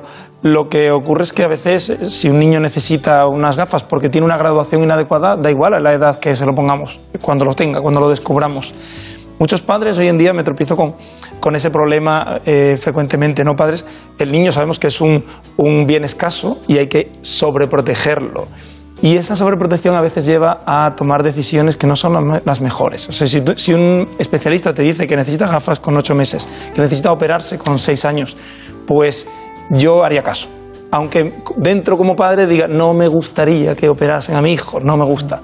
Voy a buscar otra opción más suave, una terapia visual, que yo la utilizo muchísimo, como una especie de rehabilitación, o prismas o lo que sea. Si es para cirugía y te lo ha dicho un especialista, pide una segunda opinión, pero lo más normal es que acabes teniendo que operar a tu hijo. ¿Y hay que revisar constantemente a todos los niños sobre su visión? No es necesario totalmente, pero es verdad que a los cuatro años conviene que los veamos. Y una vez vistos a los cuatro años ya luego dices si va a tener ojo vago, si tiene estrabismo o no. Si un niño tuerce los ojos, al principio, los primeros meses puede ser normal. Bueno, no pasa nada, con tres o cuatro meses, poquito. Pero como tuerza mucho o tenga antecedentes familiares, yo lo vería en el momento. ¿Vale? Está bien. Bueno, Elena Fernández Puyol ha preparado un informe en relación con las revisiones oftalmológicas en niños. A los niños normalmente hay que llevarlos al oftalmólogo más o menos a los cuatro años de edad. Es una edad suficiente como para que colaboren, para ver las letras, los dibujos y poder averiguar perfectamente la visión que tienen. Podemos hacer la mayor parte de las pruebas y no, no hay ningún problema para sacar toda la información que necesitamos. En una primera visita oftalmológica a un niño, lo que hacemos principalmente es ver la visión, o sea, que nos diga cuántas letras o dibujos es capaz de ver, y luego ver todo el ojo desde el, desde el principio hasta el final, es decir, desde la parte de delante hasta el fondo de ojo. Va a ser necesaria una dilatación de la pupila, que eso es un poquito incómodo porque el niño no va a ver bien, pero es esencial para saber qué graduación es la que tiene. Normalmente las revisiones a partir de la primera las establece el oftalmólogo. Los miopes, mi recomendación es verlos de forma anual, porque la miopía en los niños va aumentando. En la hipermetropía ocurre lo contrario, que la va disminuyendo, con lo cual cada año está mejor. Este niño puede revisarse cada dos años tranquilamente y no pasa nada. Quizá dejar pasar un periodo mayor de cuatro años o cinco sin ver a un niño me parece demasiado. Muy bien. Eh, está claro que no es solo una operación estética. No, es una, es una operación o es una solución funcional. Queremos que el niño mejore su función, que una los dos ojos, que cooperen los dos, que vea en 3D. No es solo la estética, la que también. La estética, lógicamente, va a mejorar con Claro. el tratamiento. Está bien, está bien. Bueno, ¿alguna pregunta más? Sí, también nos han preguntado por esas otras opciones que usted ha comentado de, de rehabilitación, un poco de terapia, bien como prevención o bien como tener que, como poder evitar una cirugía. No sé ustedes cómo las utilizan. Claro, el- la terapia visual está, bueno, no todos los oftalmólogos digamos que apoyan, no apoyan, ¿no? Es un tratamiento que depende del optometrista. Yo lo que hago es mandarla a todos los niños que opero, pero porque entiendo que es, un, eh, una cirugía sin una rehabilitación después no, tiene sentido. Yo puedo enderezar los ojos, pero lo normal es que luego haya que despertar al cerebro. Despertarle para que, que te hemos cambiado las circunstancias que ahora puedes ver con los dos. Y eso lo hacen los optometristas, los oftalmólogos no. En eh, niños también que desvían muy poquito, no están ni para operar ni están perfectos, también van a, hacer terapia visual. Y en general los resultados, bueno, pues ahí varían. A lo mejor el 50% de los niños lo consiguen, pero es un tratamiento, en general, es raro que evite la cirugía si un niño está para cirugía de entrada, pero es un tratamiento muy bueno que yo creo que además potencia el trabajo entre dos profesionales de la salud ocular, el oftalmólogo y el óptico. Y es que ambos aportan a esos casos. Está muy bien eso de cambiar el cerebro. Habría mucha clientela, pero no oftalmológica. Ya, ya, no. Hay cosas que no se pueden cambiar del cerebro, pero bueno. Eso, eso es otro, otro tema. Bueno, ¿cuáles son sus conclusiones? No no tenemos ninguna prisa, pero conclusiones para que tengamos claro este asunto. Pues eh, que el estrabismo no es, una, no es un problema banal, eh, que en los niños afecta su desarrollo normal, porque el 80% de la información entra por el ojo y esto lo vamos a mejorar, el niño va a ver mejor y va a tener una vida mejor. Eh, que en los adultos se puede operar también, no es solo de niños. se puede tratar, casi cualquier, venga, voy a decir, cualquier estrabismo se puede tratar para que quede más claro para la audiencia y que depende de lo que uno tenga, pues podemos encontrar una solución más acertada o no. Que hay distintas opciones con distintos riesgos, desde no hacer nada, que es una opción que yo cojo cada día, no hacer nada, mira, no te trates, hasta operarle, pasando por gafas, prismas, terapia visual y toxina botulínica, depende de las características de la persona, va a necesitar uno u otro. Algunas están en el libro. A mí el libro me gusta porque es una forma nueva de comunicar y está hecho para pacientes. Pero como pueden ser las redes sociales o puede ser eh, televisión, radio o lo que sea, es una forma más. Pero me parece muy buena y estoy viendo que tiene mucha, mucho beneficio. Más allá de eso, pues que los estrábicos busquen a una persona que lo trate. Claro. No me creo que sea igual, porque el libro está basado en una experiencia asistencial clínica de mucho trabajo. Ha hecho dos, diferenciando las edades, y por eso está usted aquí, porque nos gustó mucho esta disciplina vista, porque no se veía en los libros. ¿no? Sí. Y a mi, a mi amiga le diré, Izquita, tienes ya una solución. Eso es. y ahí está, está explicada. Y es verdad que son dos, dos, son dos modelos diferentes, porque al principio pretendía escribir uno. Uno, yo, yo dos, decía, vamos, uno. Pero es que me daba cuenta de que tenía todo el tiempo que hacer distinción entre niños y adultos. Digo, esto no, esto es un desbarajuste que hay que dividirlo en dos, dos Está bien, está bien. Bueno, pues muy pocos oftalmólogos se dedican a enderezar los ojos. La mayoría operan cataratas, retinas y miopía pero el estrabismo es otra cosa y encontrar la solución, la solución adecuada, me refiero, para cada paciente no es fácil. Además, existen muy pocos manuales sobre este problema escritos por oftalmólogos y los que hay hoy en día son demasiado científicos y están llenos de tecnicismos. Por ello, el doctor Javier Hurtado, uno de los mejores especialistas de estrabología y oftalmología pediátrica de este país, merecía estar en este espacio que es, siempre él lo sabe, el suyo. Muchas gracias. Muchas gracias. En buenas manos. ¿Conoces la relación entre cuidar de tu hogar y cuidar de ti? En Murprotec sabemos que cuando eliminamos las humedades de forma definitiva de tu hogar estamos cuidando de ti y de tu familia. Una vivienda libre de humedades es sana y segura. Llámanos al 930 1130 o accede en murprotec.es. Cuidando de tu hogar, cuidamos de ti.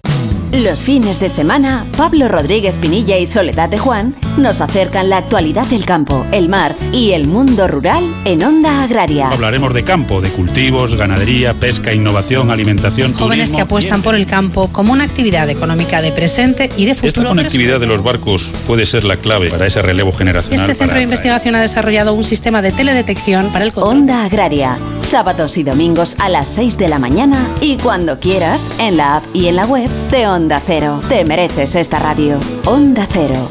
Tu radio.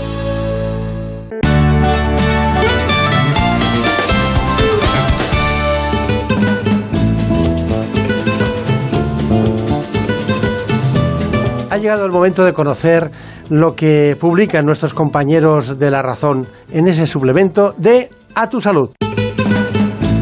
Saludos desde La Razón. Con la sexta ola de la COVID en plena explosión, volvemos a dedicar todos nuestros esfuerzos a informar sobre la pandemia. Y esta semana dedicamos nuestro reportaje de portada a profundizar en los nuevos fármacos que están a punto de llegar a nuestro país para hacer frente a la enfermedad. Algunos de ellos no cumplen las expectativas frente a la nueva variante, aunque hay antivirales que sí han demostrado ser eficaces. Además, contamos por qué los expertos nos alertan de que no hay que confiarse con Omicron, ya que todo apunta a que esta nueva variante también provoca COVID es decir, esas secuelas que quedan a largo plazo en personas que pasan la enfermedad de forma leve. Y también explicamos cuáles son los factores de riesgo que hacen que los menores de 12 años puedan necesitar asistencia hospitalaria por culpa de un contagio, una circunstancia que, aunque es improbable, se ha disparado en esta sexta ola por una cuestión de probabilidad. Y contamos también por qué muchos especialistas nos aconsejan usar mascarillas tipo FFP2 en los interiores, una cuestión que incluso ya es obligatoria en otros países de Europa. Pero como siempre, estos son solo algunos de los contenidos. Encontrarán más información en las páginas del suplemento a tu salud y durante toda la semana en nuestra web www.larazón.es barra salud. Sin más, que pasen una feliz semana y cuídense mucho. En buenas manos.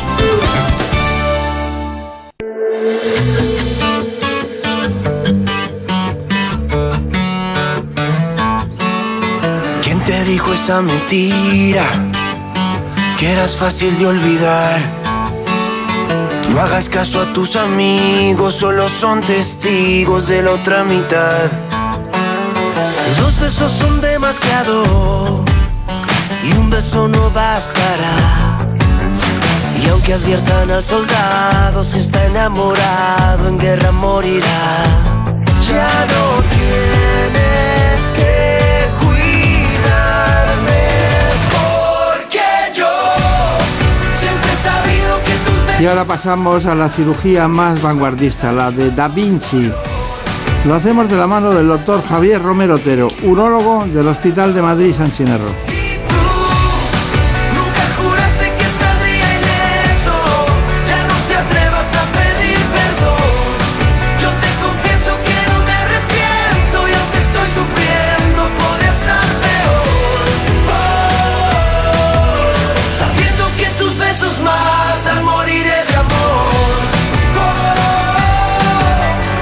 Así que con esta tecnología mínimamente invasiva nos adentramos en el campo de la urología con el doctor Romero Otero.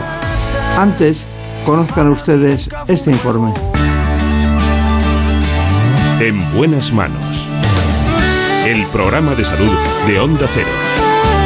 Dirige y presenta el doctor Bartolomé Beltrán. El robot Da Vinci es el sistema más avanzado para la cirugía robótica mínimamente invasiva que existe en la actualidad. Consta de tres componentes principales, la consola quirúrgica, el carro del paciente y la torre de visión. Con esta tecnología el cirujano opera a distancia manipulando el sistema robótico desde la consola. A través de ella controla la óptica, los brazos del carro y los instrumentos mediante dos mandos y varios pedales. El sistema robótico Da Vinci tiene diversas aplicaciones en medicina, desde cirugía general, de tórax y otorrino, pasando por ginecología y urología, donde está principalmente indicado para tumores de próstata y vejiga. Sus ventajas son múltiples. Para el paciente se reduce la estancia hospitalaria, el dolor posoperatorio y el riesgo de infección. El último modelo, el Da Vinci XI, ofrece al cirujano una visión hasta 10 veces aumentada del campo operatorio en tres dimensiones, lo que le facilita la intervención al tener una gran precisión y poder llegar a zonas de difícil acceso. Ya son más de 9.000 los pacientes operados gracias a este sistema, y más de 170 cirujanos lo han incorporado a su práctica médica. Hoy nos acompaña un miembro del equipo del doctor Romero Otero, que es el doctor concretamente el Ricardo Brime, que bueno, Ricardo Brime me, me- es un apellido, hay muy pocos en el mundo, Brime, ¿no? Que puede ser alemán y de Zamora a la vez. No, no está claro el origen, pero parece que tiene un origen en Zamora y en Asturias, sí. En Zamora, ¿verdad?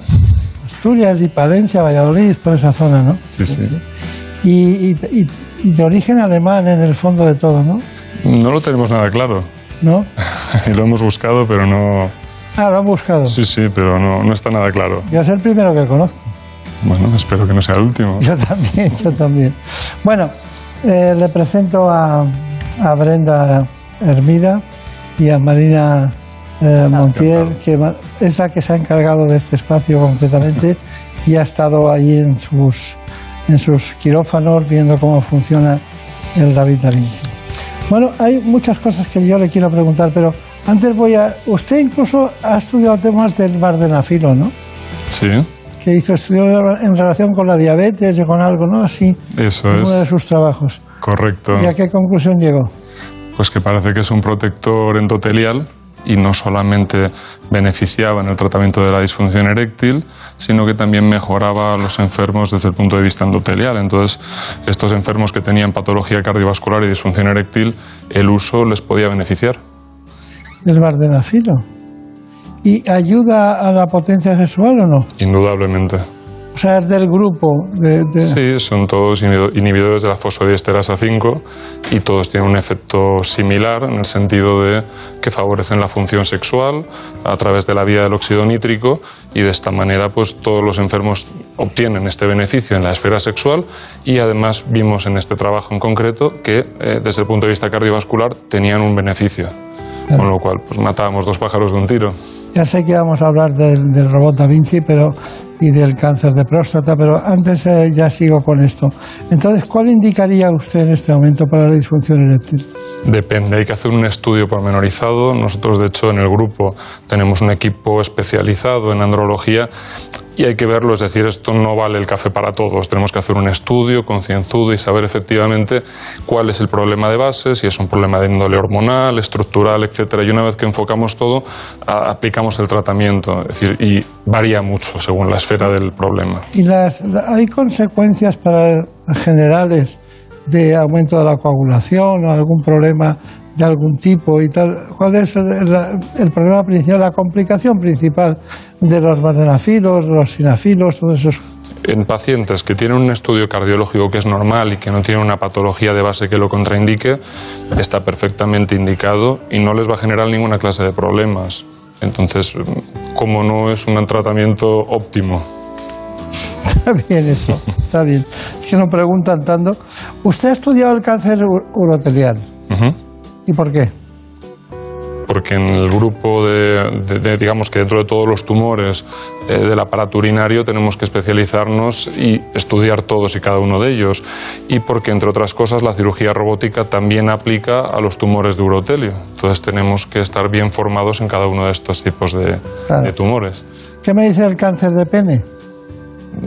Es un tumor que no es tan frecuente, pero que tenemos que, bueno, pues como todos los tumores de la esfera del aparato urinario y sexual, tenemos que estar muy encima de ellos, tenemos que eh, hacer un diagnóstico adecuado, un diagnóstico precoz y sobre todo se tiene que hacer en unidades súper especializadas porque ya que no es una entidad tan frecuente, tenemos que hacerlo con grupos que estén altamente cualificados y capacitados para tratarlos. Porque no es solo la cirugía de lo que sea, es decir, una amputación, cirugías parciales, sino que todos los tratamientos reconstructivos requieren de manos muy especializadas. Eh, bueno, eh, todo son temas principales de los trabajos que he ido viendo de usted, ¿no? Y por eso le pregunto, y aprovecho, claro. El cáncer renal, también lo ha estudiado.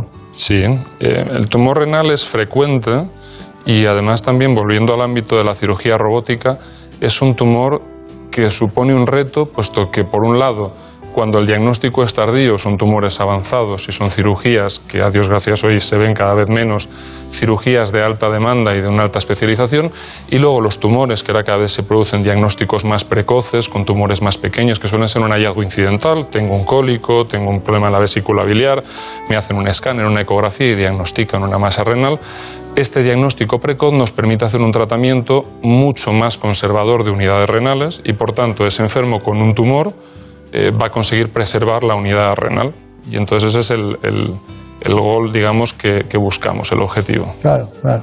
Bueno, pues estamos con el doctor Ricardo Brime, que es urólogo y trabaja en el Hospital HM San Chinarro, también en Puerta del Sur y en el Rock Clinic que dirige el doctor Romero Otero. Además, es miembro de la unidad de cáncer de próstata y la unidad de urooncología. Por eso está aquí esta mañana. Le presento eh, también a, a Marina Montiel, que es la que ha estado con ustedes. ¿Algún- ¿Tenéis alguna pregunta? ¿Tienes alguna pregunta? Sí, ¿quién podría manejar este sistema Da Vinci? Es decir, eh, ¿se necesita algún tipo de formación específica que acredite en cirugía robótica o podría...? Eso es. Hay un sistema de formación que se comienza con el cirujano asistente, digamos, y hay una formación para asistir al cirujano que está en la consola y una formación también para ser cirujano de consola. Una vez que se lleva ya una experiencia, unos casos, lleva también un sistema de mentorización, de tutorización, para que cirujanos más experimentados hagan, digamos, esa tutorización a cirujanos que tengan menos experiencia y luego ya se accede a los mandos del robot. Por tanto, requiere un alto nivel de especialización, un alto nivel de, eh, digamos, profesionalización de la cirugía. ¿Y ¿Qué ventajas tiene la cirugía, este tipo de cirugía mínimamente invasiva como es el robot Da Vinci en este caso, en el cáncer de próstata? El robot nos ofrece múltiples ventajas. Si hablamos de ventajas a nivel del paciente y de la enfermedad, eh, la principal ventaja es que consigue hacer cirugías, como decíamos, mínimamente invasivas, menor incisión, menor tiempo quirúrgico, menor tasa de sangrado, menores complicaciones, los enfermos son dados de alta más pronto.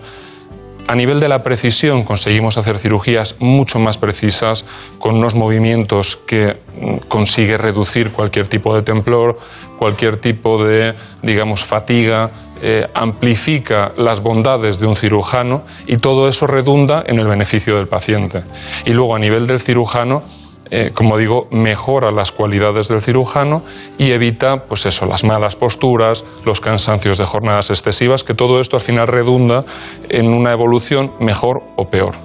Doctor Ricardo Brime, cuando ustedes deciden que no es, no es eh, un paciente susceptible de intervenir por cirugía robótica, y concretamente por Da Vinci, ¿cuáles son las causas principales por las que dicen que no? Cada vez menos. Eh, habitualmente los tumores de próstata, la cirugía solía ser en pacientes muy seleccionados, tumores de bajo riesgo, eh, muy confinados, y eran cirugías, digamos, de un espectro mucho más sencillo. Hoy todo eso ha ido cambiando y hemos ido progresando y cada vez se operan casos más complejos, con tumores más agresivos, localmente avanzados, nos permite retirar también los ganglios linfáticos y hacer un tratamiento mucho más agresivo con esa precisión de la que hablábamos. Entonces, hoy en día, para desechar eh, una cirugía robótica, tiene que ser un caso que prácticamente no sea susceptible de un tratamiento quirúrgico o que requiera acciones eh, que vayan más allá de una cirugía eh, más conservadora. Es decir, yo creo que hoy por hoy la cirugía robótica cada vez está alcanzando y avanzando en todos estos escenarios para poder cubrir estas, eh, estas Sigue siendo el sistema más avanzado de cirugía Hoy por hoy, no sí. invasiva que tenemos en, en el mundo, ¿no? En todos los casos. Bueno, eh, eh, Brenda, por favor, eh, ¿alguna pregunta más? Sí, otra cuestión por la que nos han preguntado es por la precisión de esta tecnología. Que cómo puede ser posible que el robot Da Vinci anule lo- los temblores o los movimientos involuntarios que usted nos estaba un poco comentando del cirujano. Son tecnologías de última generación. Es decir, lo que hace es que no reproduce directamente uno a uno los movimientos de nuestra mano. Si el movimiento de la mano son X centímetros, el movimiento del robot son menos centímetros. No transmite en ningún momento a los sistemas electrónicos el mínimo temblor que pueda tener un cirujano. Luego, mejora en el sentido también de que las, eh, digamos, la capacidad de visión es mucho mejor. Tenemos una visión de alta definición, una visión 4K en tres dimensiones, de tal modo que es inmersivo, es decir, la sensación del cirujano es que tiene prácticamente los ojos dentro del paciente y esto mejora absolutamente todos los aspectos de la cirugía. Tenemos un zoom de 10 aumentos, es decir, cosas que al ojo normal sería muy difícil de reconocer, con este sistema nos lo permite y por tanto mejora los aspectos más precisos y los puntos clave de las cirugías. También tenemos más preguntas. Como estamos viendo a lo largo del programa de hoy, una de las principales aplicaciones del robot Da Vinci es la cirugía para, para cáncer de próstata. Pero nos preguntan también para qué otro tipo de intervenciones estaría también recomendado, indicado. Tenemos múltiples opciones quirúrgicas. Lo que siempre pensamos en el número uno es la cirugía oncológica y un tumor tan frecuente como el cáncer de próstata como no está en el número uno. Pero no nos podemos olvidar que también está para el tratamiento del cáncer renal, las nefrectomías parciales, esa conservación, como hablábamos al principio, de la unidad renal, con la cirugía robótica es mucho más preciso. Cuando tenemos que estirpar el riñón con toda la vía urinaria por tumores del tracto urinario superior, que también lo comentábamos, la cistectomía en cánceres de vejiga, con toda la reconstrucción del aparato urinario que se hace intracorpórea, con el robot mejoramos también esos resultados. Eh, también está para la cirugía funcional, es decir, en casos de incontinencia se pueden poner mallas, corregir incontinencias, prolapsos de órganos. Es decir, las aplicaciones van desde lo oncológico a lo reconstructivo y, como decíamos, el espectro de cirugías ha ido am- ampliamente aumentando a lo largo de los años y hoy prácticamente todo lo que podemos hacer con cirugía mínimamente invasiva no solo es aplicable al robot, sino que el robot lo mejora. Espero que no se olviden ustedes de la inmunoterapia y otros tratamientos que complementarios, ¿no? es que no son enemigos unos de otros. No, no, Todo eso- suma y conseguimos de esta manera que aunando esfuerzos mejoremos el resultado final. Quería transmitir a la audiencia que eso es la parte quirúrgica, pero hay otra parte que está en el ámbito de la quimioterapia y de la eh, inmunoterapia. ¿no? Correcto. Bueno, vamos allá con otro informe de Marina Montiel, que es el caso de las ventajas de este problema. Este paciente, ante la presencia de un PSA elevado, Eh, hoy en día, en vez de mandarle una biopsia randomizada, le realizamos una resonancia nuclear eh, paramétrica para valorar eh, cómo está la próstata. Nos señalan que tiene una zona tumoral eh, de sospecha tumoral, PIRAS 4, entonces eh, le realizamos una biopsia eh, de fusión real. Es decir, fusionamos realmente la imagen de la resonancia con el ecógrafo y planificamos la biopsia y nos da toda la información de cómo es el tamaño de la próstata, cómo está, dónde está el tumor y realmente metemos eh, las punciones donde las queremos meter. En este paciente le dio un tumor Lison 7, eh, 3 más 4 en dos de los cilindros del nódulo, con lo cual era candidato a tres tipos de terapia. O terapia focal, en la cual únicamente hacemos una ablación del tejido que nos marca como tumoral, una prostatomía radical o una radioterapia. Explicados los pros y contras, el enfermo decide realizarse una prostatomía radical robótica, que es el procedimiento que vamos a realizar hoy. El robot Da Vinci va a mejorar a la mayoría de los cirujanos porque nos da eh, una posición más descansada al cirujano, una precisión eh, mucho mayor que obtenemos con la laparoscopia y al ser una cirugía mínimamente invasiva eh, obtenemos casi siempre un menor sangrado, una menor estancia hospitalaria, una mayor recuperación a la vida normal del paciente y además a la mayoría de los cirujanos les permite conseguir unos mejores resultados oncológicos, mejora de la tasa de continencia y de la recuperación de la función sexual. Por todo ello, nosotros hoy en día apostamos por la cirugía robótica. A mí me llama mucho la atención que hay menos incontinencia urinaria y también eh, que haya menos disfunción eréctil. Eso es muy importante, las dos cosas muy importantes para el varón. Nosotros tenemos tres objetivos claros y vamos por orden. El objetivo número uno es el oncológico, porque evidentemente es el problema de base. ¿Qué mejora este tipo de intervenciones de última generación? Al ver mejor los tejidos, sumado a una buena planificación, como hablaba antes el doctor Romero, de la resonancia, de la biopsia fusión, al planificar muy bien y tener un mapa topográfico de la próstata, podemos adelantarnos a los puntos clave, digamos, a las zonas anatómicas clave. De esa manera, si sabemos dónde está el tumor, podemos acercarnos más a la próstata y preservar todos los nervios, mejora la continencia, mejora la potencia, preservamos el esfínter. De esta manera, todos son ventajas, pero insisto, planificándolo bien. Bueno, pues eso es lo que ha hecho María Montiel con la intervención que vamos a transmitir a todos ustedes ahora, en la que estuvimos con el equipo del doctor Romero Otero. Estamos haciendo una incisión para introducir eh, por ella el primer trocar, el trocar óptico, y ya poder meter gas dentro del abdomen. Así cuando metemos el gas ya hay distensión y entonces eh, nos va a permitir el poder eh, poner el resto de los trócares. Este es el trocar más difícil de poner y donde se pueden producir las complicaciones porque los demás los ponemos eh, bajo visión. Eh, tienen que quedar eh, un mínimo de unos 8 o 10 centímetros entre trocar y trocar y lo que hacemos es marcarlo para hacer la incisión mínima en la piel para preservar al máximo posible pues toda la estética del paciente que podamos y hacer las incisiones mínimas. Entonces ya una vez tienes puesto el primer trocar, los demás es muy fácil, pues los pones bajo visión. El problema se produce cuando introduces el primero. Una vez tenemos puestos los trócares, lo que vamos a hacer es eh, meter el robot para poder eh, realizar la intervención. Esa X verde es la que nos guía donde tiene que quedar el robot puesto a nivel del trocar, que va a ser el trocar de la eh, óptica, ¿vale? Ahí está perfecto. Y ahora eh, se realiza el acoplamiento entre el robot y el paciente. Entonces se mete la óptica y se hace un target. La diana verde es lo que hace el target de que reconozcamos que ahí está la próstata, le decimos al robot que ahí está la próstata, para que el robot pueda hacer un despliegue inteligente y que podamos hacer un acople para que todos los instrumentos se hagan en función de la localización donde tenemos la próstata. Bueno, esto está muy bien, la intervención está muy bien.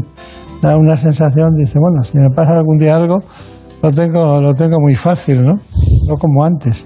Bueno, vamos allá. ¿Alguna pregunta más? Sí, otra cuestión que preocupa bastante es, es el tema de la prevención de este tipo de cáncer. ¿no?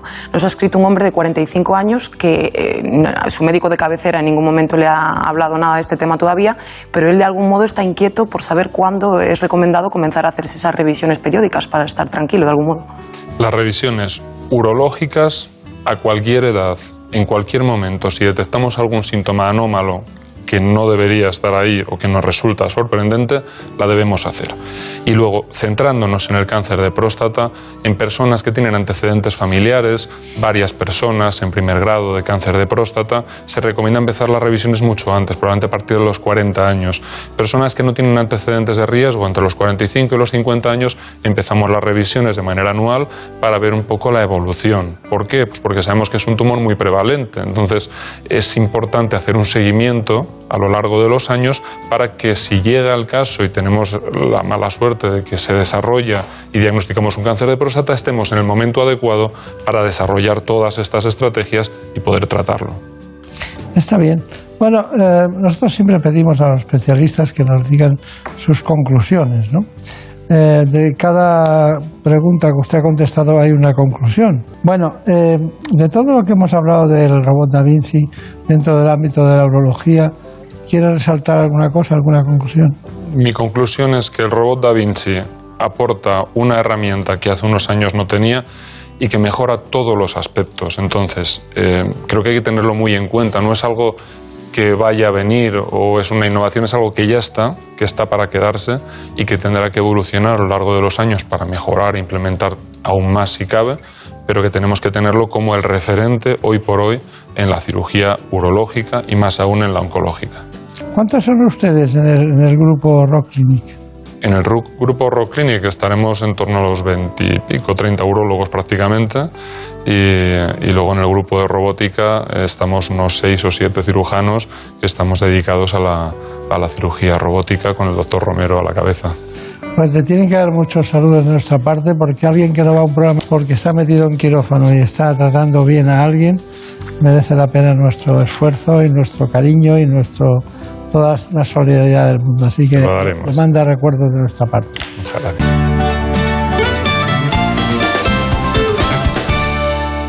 Por un beso tuyo, contigo me voy. No me lo pregunto, contigo me voy. Que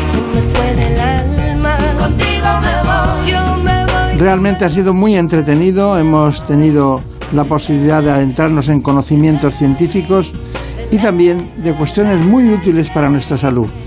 Ya saben, este programa ha sido posible gracias a la realización de Jorge Zamorano y a la dirección, concretamente en este caso productiva de todo el espacio, de Marta López Llorente. Les espero a las 9 en la sexta.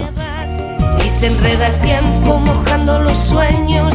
Y tu boca loca me quiso engañar. Por un beso tuyo. Así que dentro de poco tiempo les esperamos para hablar desde el punto de vista audiovisual de temas médicos también interesantes como los que les hemos aportado hoy en la radio.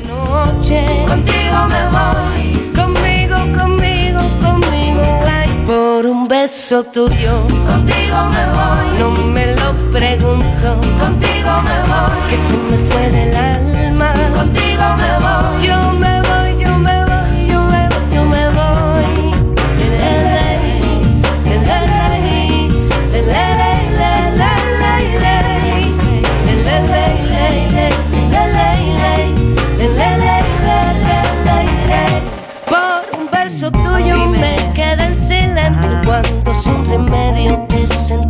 besar. Por un beso tuyo el amor a duelo y perdiendo el miedo se dejó llevar y se enreda el tiempo mojando los sueños y tu boca loca me quiso engañar.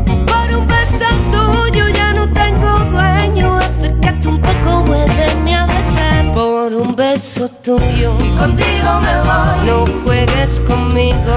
Contigo me voy. Quédate esta noche. Contigo me voy. Conmigo, conmigo, conmigo. Ay, por un beso tuyo. Contigo me voy. No juegues conmigo. Contigo me voy. Quédate esta noche.